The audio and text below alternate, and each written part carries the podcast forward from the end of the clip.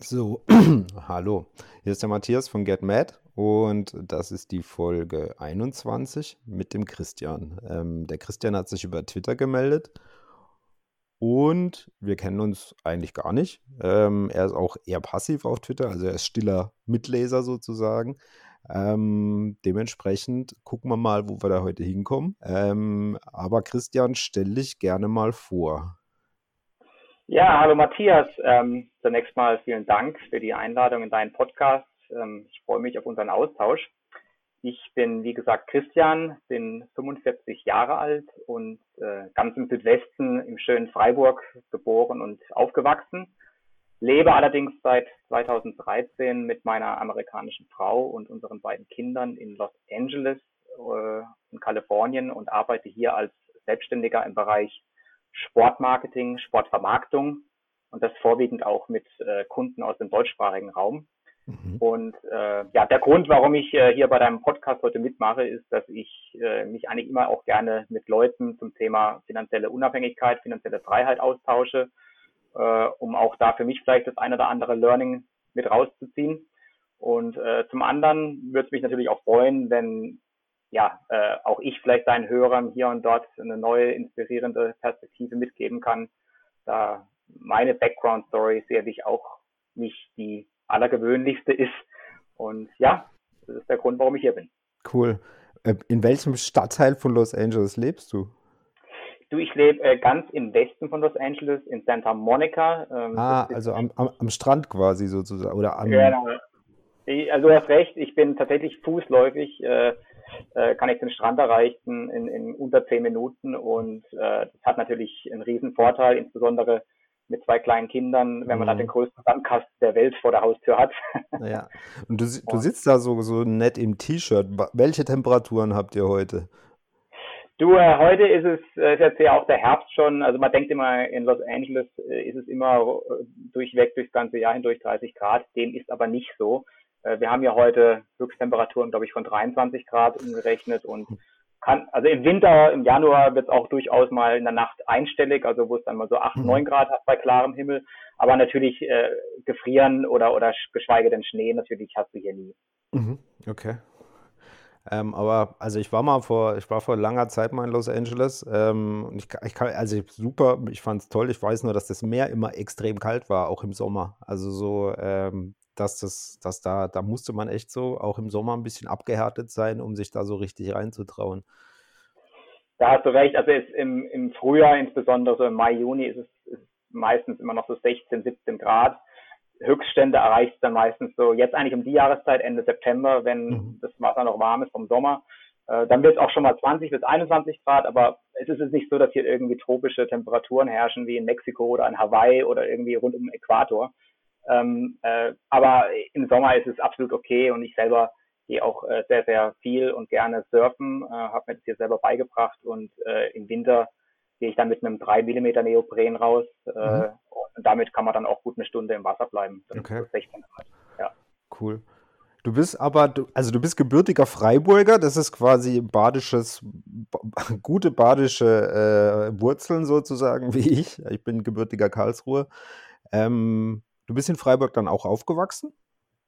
Genau, ich bin aufgewachsen in Freiburg und, und bin da im Grunde genommen nach meinem, nach meinem Abitur dann, ähm, ja, äh, nach, und nach, nach, nach zehn Monaten äh, Wehrdienst, äh, dann äh, habe ich äh, angefangen zu studieren, habe mich da erstmal äh, zwei Semester in Pharmazie probiert. Äh, das hatte den Hintergrund, dass meine Mutter eine Apotheke in dem Ort in dem Vorort von Freiburg, wo ich herkomme, hatte und ich auch jetzt nicht so genau wusste, was ich eigentlich machen will und habe einfach mal gesagt, okay, ich probiere es mal, aber habe dann doch recht schnell feststellen müssen, dass äh, das nicht ganz so mein Themengebiet ist. Äh, da geht es ja viel um Chemie, um Physik, um Naturwissenschaften und damit habe ich mir, glaube ich, selber nicht einen großen Gefallen getan, weil ich da auch diesen Zugang zu diesen Themen äh, wirklich auch schon in der Schule nicht, nicht hatte. Ähm, und ich habe mich dann äh, nach diesen zwei Semestern Pharmazie umentschieden und habe mich für ein Sportstudium an der Deutschen Sporthochschule in Köln äh, entschieden und habe dann dort den Themenschwerpunkt Sportmanagement, Sportökonomie belegt. Ähm,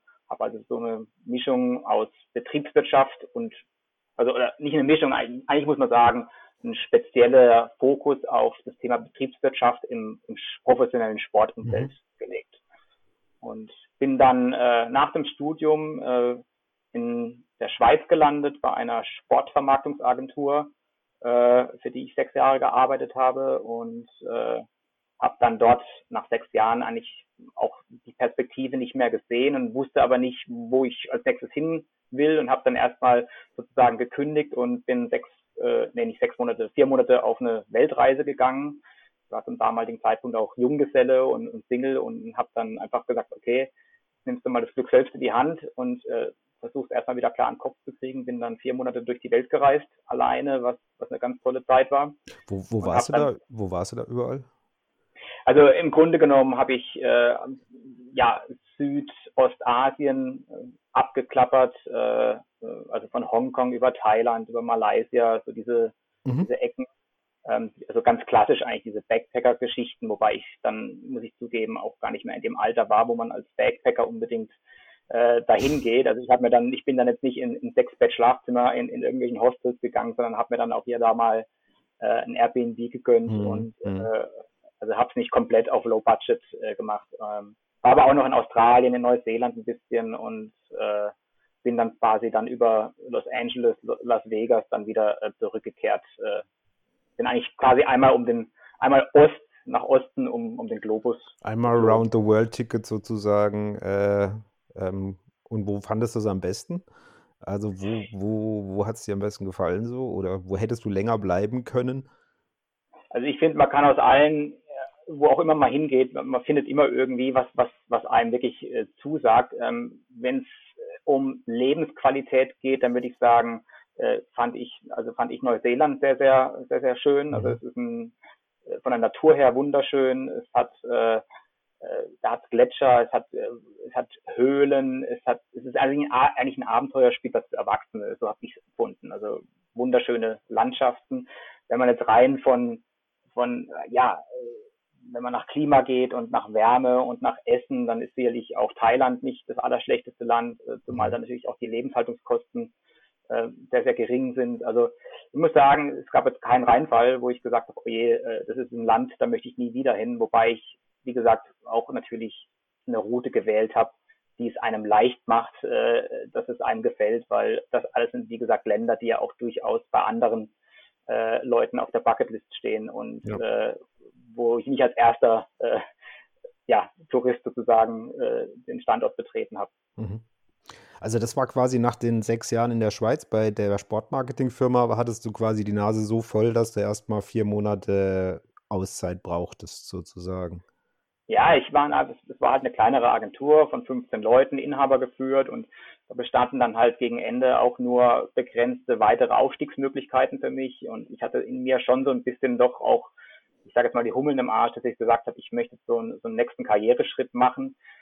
Der hat sich aber dann in, rund um diesen Zeitpunkt, das war so um, rund um 2008, nicht, nicht direkt ergeben. Und dann habe ich halt wie gesagt, ja, komm, dann kündigst du jetzt erstmal und, und, und mhm. gehst erstmal reisen, zumal ich mir auch über sechs Jahre in der Schweiz auch ein gewisses finanzielles Polster natürlich äh, angearbeitet hatte. Und äh, ich muss dazu sagen, äh, ich war auch Grenzgänger, sprich ich habe in Österreich gelebt und habe aber in der Schweiz gearbeitet, was den großen Vorteil hat, dass du natürlich die ähm, traditionell hohen oder höheren Löhne der Schweiz kombinierst mit den vergleichsweise niedrigeren Lebenshaltungskosten in Österreich und dann auch noch als Grenzgänger hier und dort von den von den Steuern, also steuerlich äh, ja Vorteile hattest.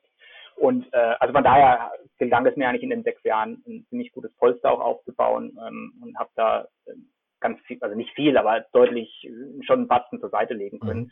Und ähm, ja, nach dieser Weltreise hat sich dann doch ein neuer Job aufgetan für mich äh, in London, äh, in England und äh, auch da äh, habe ich dann äh, über ja, zwei Jahre hinweg äh, ganz gutes Geld verdienen können. Da bist und, du aber dann äh, im, im Sportmarketing geblieben? Genau, also äh, ich muss dazu sagen, also vielleicht auch mal nur kurz, um zu erläutern, was, was ich genau mache. Im Grunde mhm. genommen habe ich eine eigene kleine Vermarktungsagentur, ähm, der, ähm, sich eigentlich, äh, ja, der sich aus zwei Geschäftsansätzen zusammensetzt. Ähm, zum einen kooperiere ich also mit originären Sport, Sportrechtehaltern, wie zum Beispiel Clubs, Verbänden oder auch Eventorganisatoren oder andere Vermarktungsagenturen und, und äh, ja, unterstütze sie eigentlich bei der Hilfe äh, meines weitläufigen Netzwerkes bei der Sponsorensuche. Ähm, also man kann sagen, ich bin quasi dann der verlängerte Arm der Marketing- und Verkaufsabteilungen ähm, der eben genannten Rechtehalter. Also wenn da so, wenn, wenn, wenn, wenn, wenn jetzt ein, ein, Club oder eine Liga ein Event plant ähm, und die suchen jetzt noch sozusagen Sponsoren und Geldgeber, bist du so der, der, der Ansprechpartner für die, der sich dann darum kümmert, da äh, ähm, ja, Sponsoren zu finden, oder? Genau, also ich bin eigentlich der Mediator. Also wie gesagt, zum einen mhm. äh, bin ich der verlängerte Sales Arm für, für Clubs, weil ich halt, wie gesagt, äh, über die letzten 20 Jahre mir ein ziemlich großes Kontaktnetzwerk aufgebaut habe. Aber zum anderen eben, und das, deswegen sage ich mir mit Absicht, ich bin ein Mediator, also so, ein Zwischenvermittler, wenn man so will. Zum anderen berate ich eben auch werbetreibende Unternehmen äh, und unterstütze halt äh, Sponsoren bei der Suche nach passend, passenden äh, Sponsoring-Plattformen im TV-relevanten TV Profisport. Und, ähm, also da ja. geht es dann wirklich drum, da kommt quasi ein, ich sag mal, könnte ja ein Sportartikel oder ein Getränkehersteller oder sonst irgendwas sein und kommt zu dir und sagt, hey, wir sind XY, wer passt denn zu unserer Brand? Wer würde denn da, äh, wen könnten wir da unterstützen? Oder wie siehst du das? Oder ja, also das ist der Idealfall. Es ist eher so, dass ich tatsächlich schon, also ich mache mehr auf der originären Rechtehalterseite, dass die sagen, pass auf, jetzt mal um beim Beispiel ähm, Karlsruhe zu sein, weil äh, du bist ja ein Karlsruher und ich ja. auch mit dem Karlsruher SC eine, eine Business-Historie habe. Die sagen halt, pass auf, Christian, wir haben noch, äh, wir haben noch sechs äh, Minuten Werbezeit auf der LED-Bande, die rund okay. um das Spielfeld mhm. aufgespannt mhm. ist, äh, die im TV-relevanten relevanten Bereich platziert ist hast du jemanden, der da äh, als Mediabucher zum Beispiel auf die Bande drauf will. Mhm. Und dann höre ich mich mal rum, mache mir ein paar Gedanken dazu, ähm, und äh, spreche den einen oder anderen meiner Entscheider im Bereich der Marketingabteilungen äh, bei den jeweiligen Unternehmen an und stelle ihnen das kurz vor und dann, wenn dann ein Deal zustande kommt, dann lebe ich im Grunde genommen von der, äh, von der Provision okay. beziehungsweise von der Kommission, die dann fließt. Ne? Und, das, das, und, und wo, wie hast du dir dieses, du musst ja ein immenses Netzwerk dann haben sozusagen, um, um auch, ich meine, du kannst ja jetzt nicht einfach bei irgendeinem aufschlagen, der, den du gar nicht kennst, das wird schwierig wahrscheinlich. Wie hast du dir dieses Netzwerk aufgebaut? Ja, es ist schon, also es ist zum einen ein Netzwerk, was bereits besteht, aber ähm, da muss ich dich ein klein bisschen dahingehend korrigieren. Es ist zum Teil schon auch noch knallharte Kaltakquise, okay. wo ich also mir Gedanken mache. Also ich verfolge zum Beispiel, ähm, was für neue Startups gibt äh, die jetzt an den Markt gehen, die vielleicht ihre Markenbekanntheit auch äh, steigern wollen und im TV, welche, ja, welche Unternehmen werben im TV-Umfeld, welche Unternehmen machen gerade irgendwelche Kampagnen und da gehe ich dann dann rein und sage das auf, hier gäbe es die Möglichkeit, euch in einem Sport professionellen Sportumfeld zu platzieren, wo du neben, ähm, neben der Chance, ähm, dich neben guten Spitzensportlern zu äh, platzieren, auch noch die Möglichkeit hast, ja, im TV gesehen zu werden. Mhm. Also wo auch praktisch nicht nur wie immer klassischen Werbespot, wo der weggezappt werden kannst, was ein großer Nachteil ist. Bei einem äh, Sportsponsoring-Geschichte bist du Teil des Sportevents und wirst sozusagen auch im Hintergrund dann ähm, ja, wahrgenommen. Und ähm, ja, also von daher ist es so ein bisschen dieses äh, Interaktionsprinzip zwischen Sponsor und zwischen Rechtehalter okay. und die beiden bringe ich zusammen. Und ja, das Netzwerk habe ich mir wie gesagt seit 2002 aufgebaut, äh, weil das ist das, das war das Jahr, wo ich in den Job reingegangen bin und seitdem bin ich eigentlich ähm, ja auf der Verkäuferseite und äh, habe mir über die Jahre hinweg, wie gesagt, dieses Netzwerk aufgebaut und es ist zum Teil auch sehr, sehr vertraulich und, und, und mhm. lang gewachsene äh, Partnerschaften, die daraus entstanden sind, Freundschaften sogar zum Teil. Ähm, und, und daraus äh, hat sich dann eigentlich ein recht erträglicher äh, äh, ja, Job für mich ergeben. Mhm. Arbeitest du da, ich sag mal, laienhaft gesprochen, immer für die, für die, für die gleichen Clubs oder Sportler oder Ligen oder hast oder erweitert sich das auch? Oder hast du da schon quasi äh, einen Pool, mit dem du immer zusammenarbeitest oder kommt da auch ständig was Neues dazu? Also ich meine jetzt tatsächlich auf äh, ja, Rechtehalterseite. Also es ist äh, schon, das Ziel ist natürlich schon, dass ich nehme, was ich kann. Also für mich ist die einzige Voraussetzung, dass ähm, die Events oder die Spiele oder die Veranstaltungen äh, im TV übertragen werden müssen und zwar im Free TV, also nicht irgendwie auf ja. Sky. Ähm, mhm. Mal von der Bundesliga abgesehen, wobei die Bundesliga sicherlich auch davon lebt, dass Highlight-Berichterstattungen im Sportstudio und in der Sportschau kommen. Von ja. daher sind die ja auch im Free TV. Aber wenn es ein Event ausschließlich auf Sky als Beispiel käme oder auf The Zone und auf, auf all diesen mhm. Pay-TV-Anbietern, dann würde ich äh, hier nicht in die Vermarktungskooperation reingehen, weil was am Ende zählt, sind die Eyeballs, die die Unternehmen bekommen. Ne? Und die Eyeballs hast, sind halt größer, wenn du im Free TV bist und, und da entsprechende Millionen Einschaltquoten hast bei ARD und ZDF.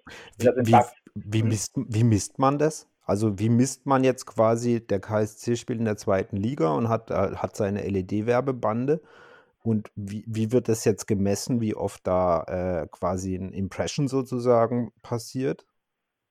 Also es ist, es ist halt so, dass du praktisch, wenn du sechs Minuten Werbezeit buchst, das ist ein Protozeit, ne? Das ist mhm. praktisch, äh, du hast ja 90 Minuten pro Spiel, ja. aber manchmal ist halt durch Kameraschwankungen hast du äh, bist du nicht unbedingt immer im Blickfeld der Bande. Wenn zum Beispiel auch gerade eine Zeitlupe äh, eingeschaltet wird und, und dann ist praktisch in dem, in, in dem Moment, wo die Zeitlupe gezeigt wird, läuft deine 30 Sekunden Werbebotschaft auf der Bande, dann geht da auch was verloren. Also die Nettozeit bei, ich sage jetzt mal sechs Minuten, liegt vielleicht bei vier Minuten mhm. und dann kann man halt sagen, okay, das in Verbindung mit den Einschaltquoten, die ja heutzutage ähm, gemessen werden von den jeweiligen Sendern ja. oder auch von unabhängigen Marktforschungsinstituten, das stellt man dann ins Verhältnis und daraus äh, resultiert dann ein, ein Werbeäquivalenzwert, ähm, den die die Unternehmen dann sozusagen vergleichen mit mit anderen Werbemitteln, die sie haben und ähm, unterm Strich scheint es Sinn zu machen, weil die Sponsoring-Industrie durchaus ein wachsendes, auf einem wachsenden Ast ist und das schon über, über Jahre hinweg.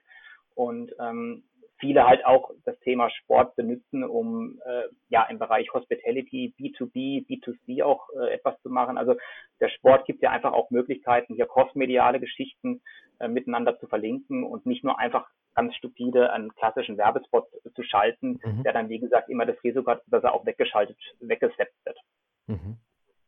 Ja. Ähm, und da geht es dann tatsächlich darum, wie viele hunderttausend Leute quasi das wohl schauen und äh, das wird dann quasi ins Verhältnis gesetzt sozusagen. Also wie viele Leute schauen das Spiel vielleicht live, wenn es im Free TV kommt und oder wie viele Leute schauen diese Zusammenfassung in der Sportschau oder sonst irgendwas? Ja, Genau das. Und dann gibt es natürlich auch von äh, Marktforschungsinstituten dann, die aber dann extern beauftragt werden müssten von den mhm. Sponsoren, mhm die dann sozusagen ähm, gestützte und ungestützte äh, Bekanntheitsüberprüfungen machen, wo sie quasi dann ähm, ja, Zuschauer anrufen, die sich das Spiel angeschaut haben okay. und dann praktisch auch von, das sind zehn Sponsoren, äh, geben einfach zehn Namen, von mhm. denen waren drei bei dem Spiel auf der Werbebande, könnt ihr mir, kannst du mir drei, die drei nennen? Oder man macht es ungestützt, indem man sagt, hast du noch irgendwelche Sponsoren, die dir einfallen, die bei dem Spiel sichtbar waren? Okay. Und daraus äh, kann man dann schon auch so einen gewissen, ähm, ja, so eine rote Linie mhm. bekommen und, und, und äh, kann seine Schlüsse draus ziehen. Und, und wie lange läuft so ein Vertrag in der Regel? Also ist das dann für eine ganze, also wenn jetzt da ein Sponsor kommt, kann der sich das raussuchen, ob er jetzt zum Beispiel nur fünf Spiele sponsern möchte oder macht der in der Regel eine ganze Saison oder wie ist das? Also auch da gibt es äh, alle möglichen äh, ja, äh, Vertragsmöglichkeiten. also es gibt die reinen Mediabucher, die einfach sagen, es ist ein, es ist das Spitzenspiel in der zweiten Liga. Ich sage jetzt mal HSV gegen Bremen. Mhm. Äh, das wird, das hat nicht nur äh, ja ein, ein, regionales Interesse, sondern es ist von, von nationalem Interesse, Interesse vermutlich. Und, und dann sagen, sagen die, okay, wir wollen hier als Mediabucher auf die Werbebande gehen und äh, kaufen dann halt nur ein Spiel ein. Okay bezahlen das auch entsprechend teuer. Aber dann gibt es natürlich auch andere Partner, die sagen, sie wollen langfristige strategische Clubpartnerschaften eingehen und auch dann entsprechend ja Rechte äh, nutzen, die mit dem Club in Verbindung stehen, wie zum Beispiel das Club-Logo. Okay. Als reiner Mediabucher könnte man zum Beispiel das Club-Logo nicht benutzen oder man, man nimmt Spieler der Mannschaft für äh, ja, öffentliche PR-Termine, die einem dann zur Verfügung gestellt werden. Also wenn man praktisch noch ein bisschen weiter ähm, in dem Gebilde des Clubs Zugriff auf Rechte haben will, ähm, dann müsste man eine saisonale oder eine Partnerschaft eingehen. Also wie gesagt, das liegt immer, muss man immer schauen, was, was der jeweilige äh, Sponsor für ein Ziel verfolgt. Äh, schnüren die Clubs da so dann Pakete, dass die dann sagen, du darfst jetzt quasi äh, so und so viel, so und so oft zum Beispiel einen Spieler von uns holen, zum Autogrammstunden geben oder du darfst so und so oft, keine Ahnung, äh, ja, irgendwie, irgendwie im Rahmen mit unserem Logo Events machen? Oder also gibt es da fixe Pakete oder ist das jedes Mal frisch verhandelt? Das wird jedes Mal frisch verhandelt, aber im Grunde genommen sind so diese Eck, Eckpfeiler, ähm, die stehen fest. Es gibt halt nur ein, nun mal nur eine gewisse Anzahl an Rechten, die der Club zur Verfügung hat. Und aus diesem Rechtepool äh, sozusagen ähm, kann sich der Sponsor selbst sein eigenes, sein eigenes Programm zusammenstellen, wenn man mhm. so will.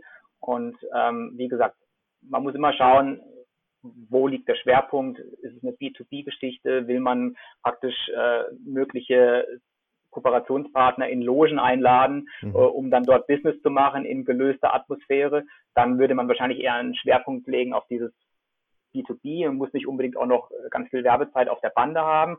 Will ich meine Markenbekanntheit äh, nach vorne bringen, dann macht es wahrscheinlich Sinn, dass man TV-relevante äh, Werbung bucht äh, und sich weniger auf eine Loge oder so konzentriert. Also da gibt es, wie gesagt, ganz unterschiedliche Ansätze. Gibt es da dann, also es gibt ja populärere und, sage ich mal, unpopulärere Clubs, um es mal neutral zu sagen. Ähm, gibt es da welche, wo du, wo, wo, sie, wo die Sponsoren dem Club quasi die Bude einrennen und der sich raussuchen kann, wen er nimmt und oder umgekehrt, wo quasi manche Clubs wirklich Probleme haben, Sponsoren zu finden und es eher dann, wo die im Preis was machen müssen, damit es klappt oder?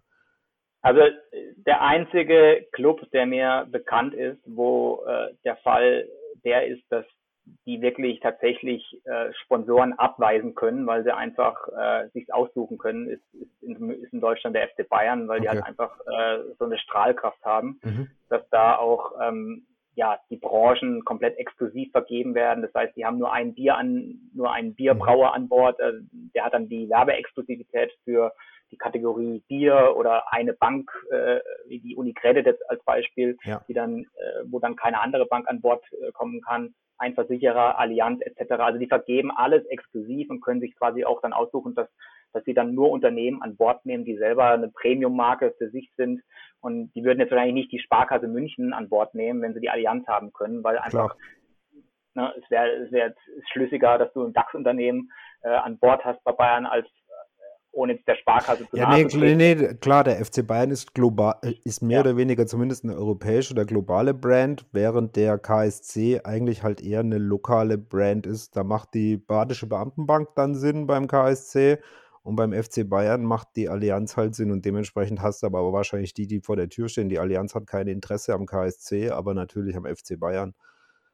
Genau, also von daher sortiert sich das ein bisschen auch von selber aus. Mhm. Aber ähm, äh, ansonsten haben, haben alle Clubs äh, entweder Vermarktungspartner äh, in Form von Werbe, äh, von, von Vermarktungsagenturen oder oder nicht nur oder und zusätzlich eine eigene Vermarktungsabteilung, wo sie dann entsprechend Sponsorenakquise auch betreiben. Also es ist kein Club äh, da, der mir bewusst ist, der da sozusagen wirklich sagen kann, sich zurücklehnen kann und sagen, ja, also wir haben, wir sind ja voll hier und wir können nicht noch mehr einnehmen. Also da äh, das kommerziell, die Kommerzialisierung des, des Fußballs ist da äh, sicherlich vielen ein Dorn im Auge und ich kann das auch bis zu einem gewissen Grad äh, verstehen. Ähm, allerdings ist es halt auch, ist halt auch einfach viel Geld in dem Betriebe Fußball, in dem Gesamtgemenge und mhm. äh, jeder möchte da halt sein Kuchenstück von haben und äh, das muss man respektieren. Ver vermittelst du dann auch, also es gibt ja auch Einzelspieler, die Sponsorings machen, vom, also im kleinen Bereich, also keine Ahnung, hatten wir schon, der Philipp Lahm hat, glaube ich, mal für die Badische Beamtenbank irgendwie was gemacht. Ähm, oder beschränkst du dich tatsächlich auf, auf Clubs? Ja, letzteres. Also Clubs, aber wie gesagt, nicht ausschließlich Clubs. Ich arbeite auch mit Eventorganisatoren zusammen.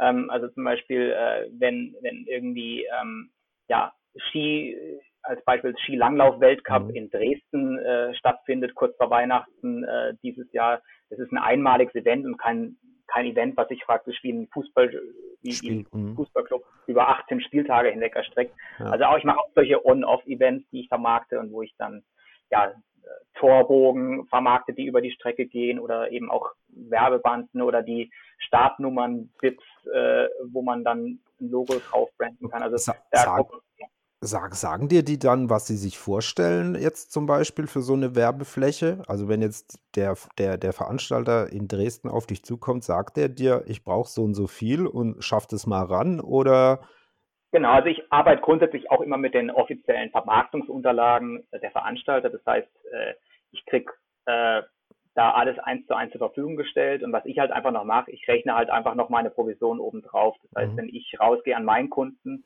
dann gehe ich mit den Preisen raus, die mir der, da gehe ich nicht mit den Preisen raus, die mir der Vermarkter äh, zur Verfügung stellt, sondern lege dann nochmal meine Agenturprovision obendrauf und das ist in der Regel zwischen 15 und 20 Prozent. Okay. Äh, eher öfter 15, manchmal aber auch 20 und ähm, ja, äh, dadurch äh, bei den Summen, die dann da fließen, auch ähm, kommt dann da schon was zusammen. Aber der Nachteil an meiner Business-Konstellation ist sicherlich auch ein bisschen der, dass ich ähm, nicht ein monatliches fixes Einkommen habe, mhm. wo ich sagen kann, ich kann mit dem Betrag X äh, planen, sondern bei mir gibt es immer mal wieder mal Flaschenhälse, wo, wo, wo auch ein bisschen Flaute dann ist. Dafür gibt es dann einen Monat, wo dann auf einmal drei Geschichten reinkommen. Also ich, äh, da kann das ich, ist also, ich, so, so ja. eine Art Maklereinkommen quasi. Du, du kannst halt Monate haben, da weißt du gar nicht, wo das Geld hinstopfen musst, sozusagen. Und dann ist halt, also ja, mal ketzerisch ja. ausgedrückt, aber dann gibt es halt Monate, wo gar nichts läuft, sozusagen. Genau, und das, genau so ist das. Und ähm, jetzt das Corona-Jahr 2020 war natürlich insbesondere schlecht für mich, da die Live-Sport-Events natürlich äh, fast zu einem kompletten Stillstand kamen. Mhm. Und äh, ich kann natürlich nur dann äh, verdienen, äh, wenn, wenn Sport aktiv betrieben wird und es mhm. entsprechend auch TV übertragen wird. Und da war halt 2020, war für mich natürlich dann ein miserables Jahr. Aber ich, ja, und das bringt uns vielleicht ja dann auch so langsam ein bisschen in Richtung äh, Finanzen. Ähm, ich bin halt in der glücklichen Lage, dass ich halt auch ähm, eigentlich gar nicht so sehr auf dieses Gehalt angewiesen bin, auf dieses monatliche Gehalt, dass da was reinkommt, weil es mir mittlerweile eigentlich doch gelingt, mein, ja, mein Depot oder mein, meinen Net, meinen Network sozusagen zu steigern durch reine Geldanlage. Mhm. Und ähm, von daher bin ich da auch gar nicht in der, ja, äh, in der, in der Position, wo ich nachts nicht schlafen kann, zumal auch meine, meine Frau äh, ein sehr, sehr gutes Einkommen hat. Die ist Ärztin hier drüben und als Ärztin in, in USA oder insbesondere hier in Los Angeles äh, das, ist ein, das ist ein sehr, sehr, sehr, sehr, sehr gut mhm. bezahlter Job, der nochmal um einiges besser äh, von der Hausnummer ist als in Deutschland. Ja. Und aber du konntest quasi, also wenn es jetzt nur um dich gegangen wäre, du hättest deine Einnahmenausfälle, die du jetzt in der Corona-Zeit hattest, quasi durch dein Depot puffern oder hast die puffern können sozusagen oder ähm, hättest genau. du. Okay. Also nicht hätte, sondern äh, da brauche ich auch gar nicht im Konjunktiv reden. Also ich habe die gepuffert. Also es, es, ist faktisch so, dass, dass ich jetzt äh, trotz natürlich dieses Einbruchs im März 2020, der, den wir ja alle erlebt haben, mhm. dass es da, ähm, dass sich da mein Depot wieder so stark erholt hat, dass es weit über dem ist, wo es im Februar 2020 war. Zumal auch ich, muss ich sagen, ein glückliches Händchen natürlich gehabt habe. Ich habe äh, ziemlich stark im April, Anfang April oder Mitte April in Diontech investiert und, und äh, habe da ja, rund 20.000 Euro reingesteckt okay. und habe die Aktie äh, mit, äh, mit 40 äh, Euro, glaube ich, gekauft. Ähm, ich weiß nicht, wo es jetzt heute steht, die äh, ist natürlich auch schon wieder 20 Prozent unter den Höchstständen.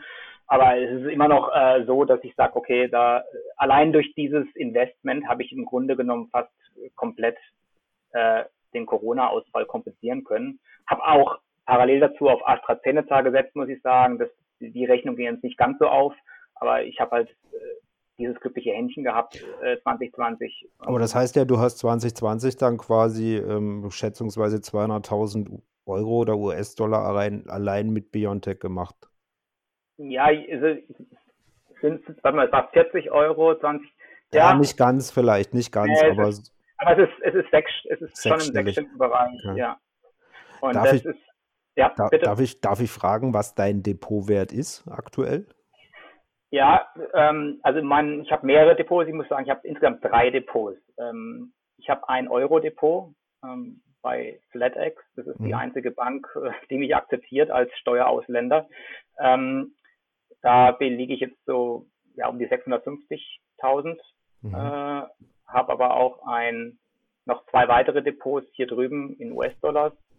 Äh, ein US-Dollar-Depot, was ich selber betreue ähm, und wo ich ja Geld reinstecke in erster Linie S&P, S&P-Werte, Nasdaq-Werte, also US-Unternehmen in erster Linie und habe aber auch ein sogenanntes 401k äh, mhm. Aktiendepot. Ich weiß nicht, ob dir das was sagt. Also mir, sagt, mir sagt das was, sagt, aber du, du darfst das gerne erklären. Also im Gegensatz zu Deutschland äh, gibt es hier in den USA ein aktienbasiertes Rentenprogramm, wo du quasi äh, jährlich einen gewissen Betrag in ein äh, Aktiendepot reinzahlen kannst. Der Betrag orientiert sich an deinem Einkommen beziehungsweise an dem Haushaltseinkommen. Und dieser Vertrag muss, den musst du dann nicht versteuern. Also das ist der große Vorteil. Also der geht sozusagen von deinem Einkommen ab und wird nicht versteuert. Und der zweite große Vorteil ist, ähm, wenn dieses Depot dann äh, im Renteneintrittsalter angetastet werden kann, äh, musst du bei Veräußerungen der Aktien in diesem Depot auch keinerlei Kapitalsteuern äh, zahlen. Und das ist natürlich super, wenn man es vergleicht in Deutschland, wo du ja, äh, ja, wo es, wo es ja in, in komplett, komplett anders ist. Mhm. Äh, da ist es ja so, also ich finde eh, dass wir in Deutschland oder dass ihr, muss ich sagen, in Deutschland da ein sehr verrücktes Anreizsystem habt, denn gefördert wird, finde ich, in Deutschland eher so das Beamtentum äh, und, und die Risikoscheuen. Wer sich aber hingegen selbst was aufbauen will und bewusst ins Risiko geht, ja, sei es in Form von ETS-Aktien selbstständig machen, der wird ja bestraft. Nee, kriegt, genau, der wird, kriegt tatsächlich auch. Ja, ja. Genau.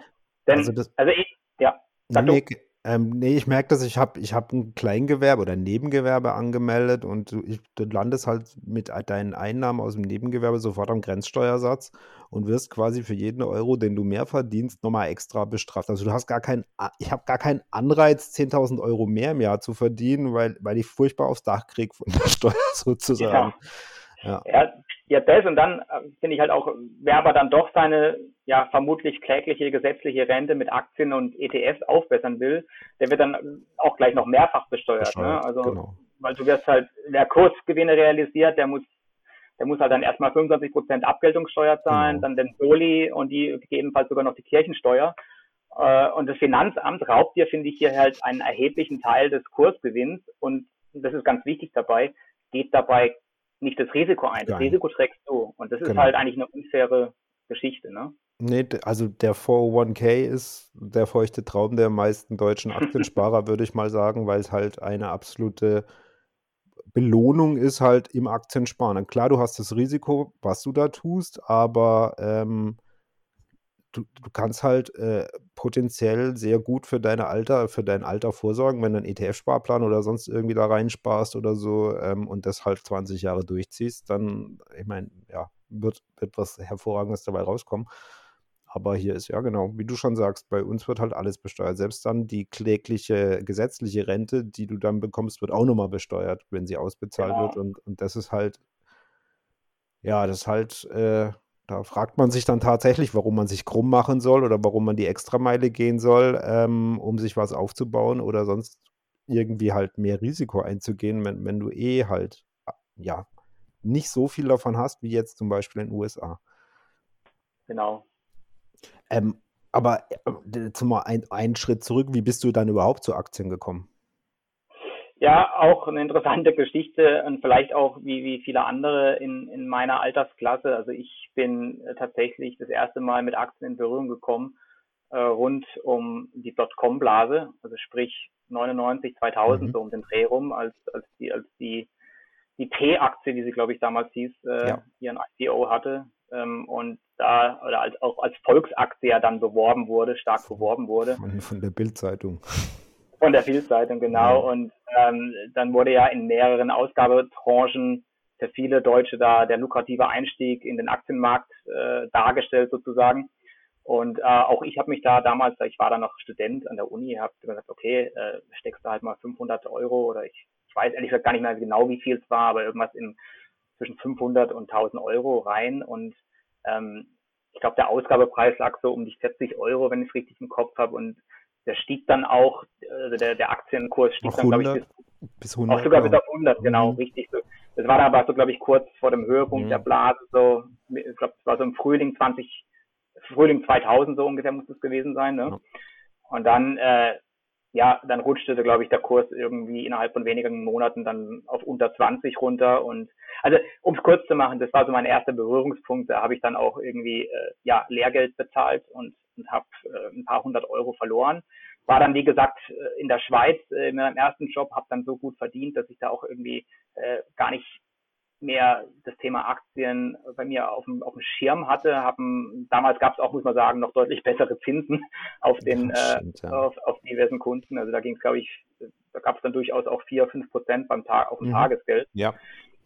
Und ähm, ich habe dann aber, also ich muss dazu sagen, dass mein Vater für mich und meine beiden Schwestern immer so ein kleines Aktiendepot als Zukunftsanlage geführt hat. Äh, mein Vater dann kurz vor äh, dem Börsencrash, und das ist reiner Zufall, ähm, gesagt hat, er möchte es jetzt eigentlich jetzt nicht weitermachen, weil er sich auch äh, so langsam überfordert fühlt und mhm.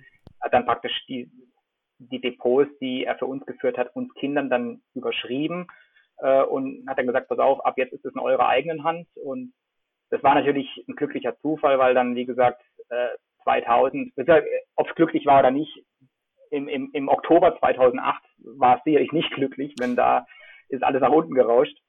Aber ich habe dann halt gesagt, okay, äh, jetzt in 2009 im Februar, März habe ich dann angefangen zu kaufen und äh, das heißt aber, du hattest, du hattest diese Pause dazwischen. Du hast quasi, du hast in die, in den, in die Scheiße gefasst mit der Telekom-Aktie, hast du erstmal Pause gemacht, sozusagen bis 2008, 2009 sozusagen, ja. bis, bis der ja. Finanzkrise war.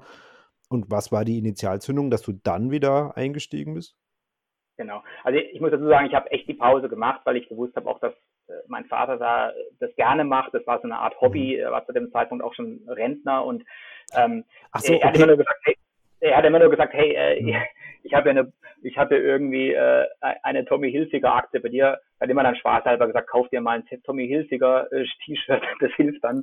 Äh, also wir wussten beide, dass natürlich dem nicht so ist, aber ähm, mein einziger Bezug zwischen 2002 und 2008 war eigentlich der, dass ich immer mal wieder in das Aktiendepot reingeschaut habe mit meinem Vater, mir das alles erklären habe lassen, aber okay. auch selber gar nicht den Drang hatte, da das zu übernehmen, weil ich wusste, dass er auch, dass er was davon versteht und das ganz gut macht. Aber es war auch kein Aktiendepot äh, in, in, in ja, schwindelerregenden Höhen hier, sondern das war einfach so ein kleines äh, Anschubdepot, was den Kindern beim Berufsstart dann helfen sollte, mhm. sozusagen.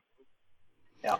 Und das hast du dann quasi 2009 übernommen, nachdem dein Vater gesagt hat, er, er macht jetzt hier Pause, er will genau. nicht mehr, kümmere dich mal selber sozusagen. Genau, mach's mal selber. Und dann, dann stand ich da natürlich mit diesem Depot und äh, ich weiß auch gar nicht mehr ehrlich gesagt, was der, was der Wert damals war, als ich es übernommen habe.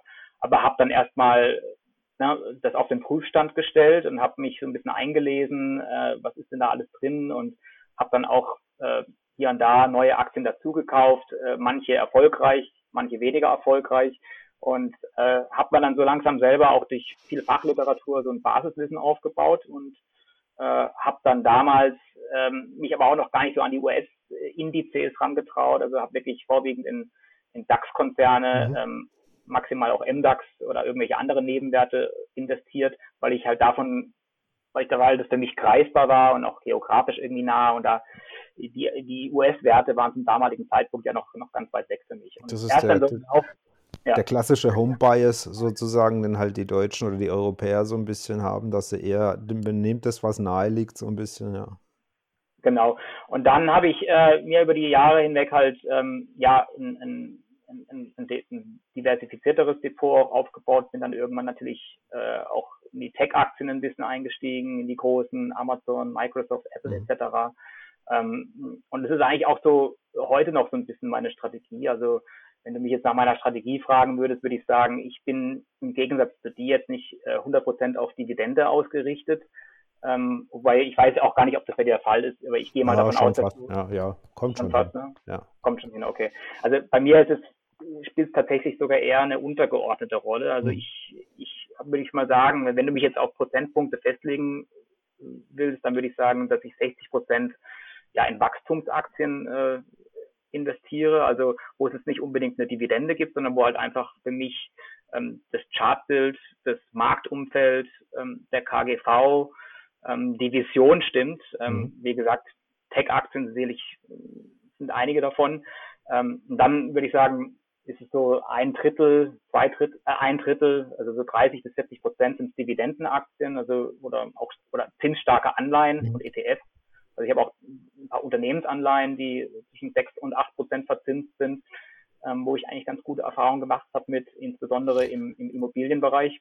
Mhm. Ähm, und dann noch so die letzten fünf Prozent und, und da liegt, da ruht auch so, oder da schlummert so ein kleiner Zocker in mir, muss ich zugeben. Also es sind spekulativere, volatilere Anlagen, wie Krypto, ja, oder halt auch Zukunftswetten, Robotics als Beispiel, ähm, Bitcoin, äh, und ja, wenn man jetzt Tesla dazu zählen will, dann sicherlich auch Tesla. Ich bin auch in Tesla investiert und mhm. bin mir auch durchaus bewusst, dass, dass, dass, dass man da zwei Meinungen drüber haben kann, ob es Sinn macht, in Tesla investiert zu sein oder nicht. Aber ähm, ja, es polarisiert natürlich. Viele meinen, es ist äh, noch sogar jetzt unterbewertet. Andere sagen, es ist schon hoffnungslos überbewertet. Also mhm. da kann man, wie gesagt, verschiedene Meinungen haben. Ich bin gut gefahren, weil ich schon vor drei Jahren rein bin und äh, deshalb habe ich auch keinen Anlass, da irgendwie jetzt äh, Panik zu schieben. Dass okay. äh, wie, wie, triffst du, wie triffst du aber dann die Entscheidung, was du kaufst und was du verkaufst? Hast du, hast du, hast du Parameter, die da erfüllt werden müssen? Also wann trennst du dich von einer Aktie und wann kaufst du eine Aktie? Und wie findest du die also, Aktie, die du kaufst? Ja, also die, die Kriterien bzw. die Parameter ähm, hatte ich, glaube ich, schon genannt. Also es ist für mich ganz klar das Chartbild zum einen. Ähm, also, okay. Chart, ich mache, also ich mache sicherlich immer eine Chartanalyse. Ich schaue mir auch den KGV an. Ähm, idealerweise hat das Unternehmen oder die Aktie, die ich kaufe, ein KGV von unter 15, aber das funktioniert natürlich nicht immer. Ähm, ich bin der Meinung, dass eine Anlagestrategie sich ohnehin nicht nur auf eine Kennzahl aus, ausrichten mhm. sollte. Das ist, denke ich, zu kurz gegriffen. Ähm, aber also ergänzend eben zu, zum KG, zum KGV ähm, schaue ich dann natürlich auch ein bisschen auf die Dividendenrendite im Idealfall. Und ähm, ich denke, dass die Kombination aus niedrigem KGV und hoher Dividendenrendite äh, mögliche Verluste auch eingrenzen kann, gerade bei konjunktur konjunkturellen Rückgängen. Ähm, aber was halt auch mich interessiert, natürlich steckt eine Vision hinter dem Unternehmen, mhm. was ist die Story ähm, und wie gesagt das gesamte Marktumfeld. Also ich finde, um es richtig zu entscheiden, ist es, muss man mehrere Sachen unter die Lupe nehmen. Wenn du mich jetzt nach der Strategie insgesamt äh, fragen würdest, dann würde ich sagen, ähm, dass ich ein klassischer Buy and Hold eher bin. Also mhm. ich bin keiner, der viel kauft und viel veräußert, denn ich bin der Meinung, ähm, dass äh, ja Zeit also, also ich finde, dass Zeit und nicht das Timing der Schlüssel zum Anlageerfolg. Das also, ist also zumindest meine Erfahrung, die Zeit spielt in der Regel für dich. Also du kannst auch, wenn du genug Zeit hast und deine grundsätzliche Investmentidee und die, die Vision, die du hast von dem Unternehmen stimmt, kannst du auch mal was aussitzen. Äh, solange grundsätzlich genau. deine, deine Entscheidungsparameter, die du getroffen hast, nicht falsch sind ähm, ah, ist mir schon oft passiert, dass das Ding erst mal 30 Prozent ins Minus gerutscht ist, beispielsweise, und dann aber irgendwann plötzlich äh, Fahrt aufgenommen hat und, und, und sich dann ganz toll entwickelt hat. Ne? Genau, also ich denke auch, und, und, und wenn man die letzten 20, 30 Jahre anschaut, äh, der, der großen Indizes, dann ist es eigentlich, äh, dann zeigt die Statistik ganz klar, dass ich glaube, mhm. der DAX äh, immer 8% im Schnitt im Jahr im Plus war und ich glaube, der S&P, glaube ich, sogar 10% äh, wenn ich es richtig im Kopf habe. Aber wie gesagt, ich bin halt auch der Meinung, dass viele ähm, den Effekt des Zinseszins unterschätzen, äh, weil das ist natürlich genau das, was dir abhanden kommt, wenn du halt stetig äh, verkaufst. Ja. Äh, das Zweite, was halt auch noch hinzukommt, ist natürlich, dass du auf jeden Verkauf halt eben die schon eingangs erwähnten Steuern zahlen musst. Das heißt, je mehr du verkaufst, desto öfters werden halt Steuern fällig. Und deshalb bin ich der Meinung, dass äh, Buy and Hold für mich, wie gesagt, hat auch jeder seinen, seinen eigenen Anlage, äh, seine eigene Anlage ähm, Horizont, wenn man so will. Ich, für mich ist Buy and Hold und ähm, ich falle auch nicht in Panik, wenn mal mein Depot äh, auf einmal 10.000, 15.000 Euro ins, ins Minus fällt, wie es zum Beispiel auch diese Woche der Fall war im ja. Zuge des drohenden Lockdown, äh, nicht Lockdowns, Shutdowns im, im, hier am US-Government, dann möglicherweise steigende Zinsen und Evergrande. Also da kommen ja ein paar kommen, Sachen zusammen. Kommen ein paar Sachen zusammen, ja. Und du hast genau. halt bei diesen, ich meine, bei deinem hohen Depotwert, ich merke das ja auch, also das ist halt ganz normal, dass das Ding mal 15.000, 20.000 Euro schwankt. Ähm, aber da, da gewöhnst du dich dran, sage ich immer. Also es ist halt lustig irgendwie, weil das mittlerweile Summen sind, wo andere, ja, keine Ahnung, also ja, ist vielleicht ein bisschen vermessen, das zu sagen, aber ähm, ja, ist schon krass. Äh, ja, ich glaube aber, dass, dass man, wenn man ein paar Jahre lang an Bord ist, dann weiß man auch, dass das, wie gesagt, immer nur ein, ein temporärer mhm. Ausschlag ist. Und man muss sich halt einfach bewusst sagen, dass dieser temporäre Ausschlag auch, auch nach oben, wenn es dann mal auf einmal ja. überdeutlich deutlich hochgeht für einen Tag, dann ist es, darf man sich da auch nicht von der Fantasie beflügeln lassen, dass da auf einmal, äh, dass man das jetzt äh, alles umtauschen sollte und äh, oder verkaufen sollte und dann in, in was anderes äh, investieren ja. sollte. Aber du, du hast gesagt, du hast auch Unternehmensanleihen. Was, also gerade Immobilien hast du oder was für speziell? Also ich weiß nicht, ob dir das was sagt. Ich, äh, ich bin bei IMAX.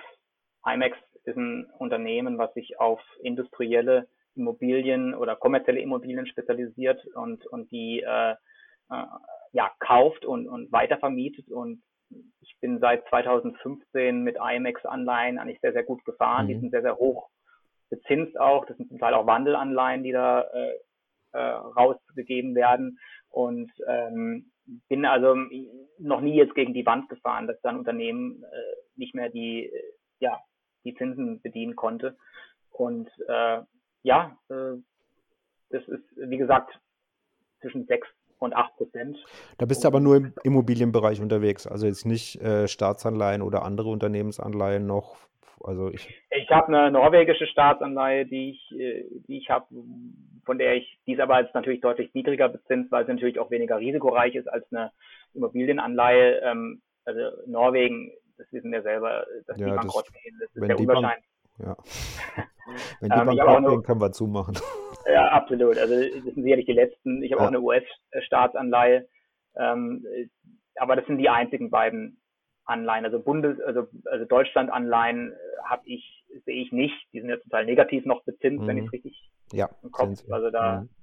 da, da, also braucht man nicht drüber reden. Aber es gibt durchaus ein paar Anleihen, die interessant sind, äh, wenn man da mal ein bisschen Recherche betreibt.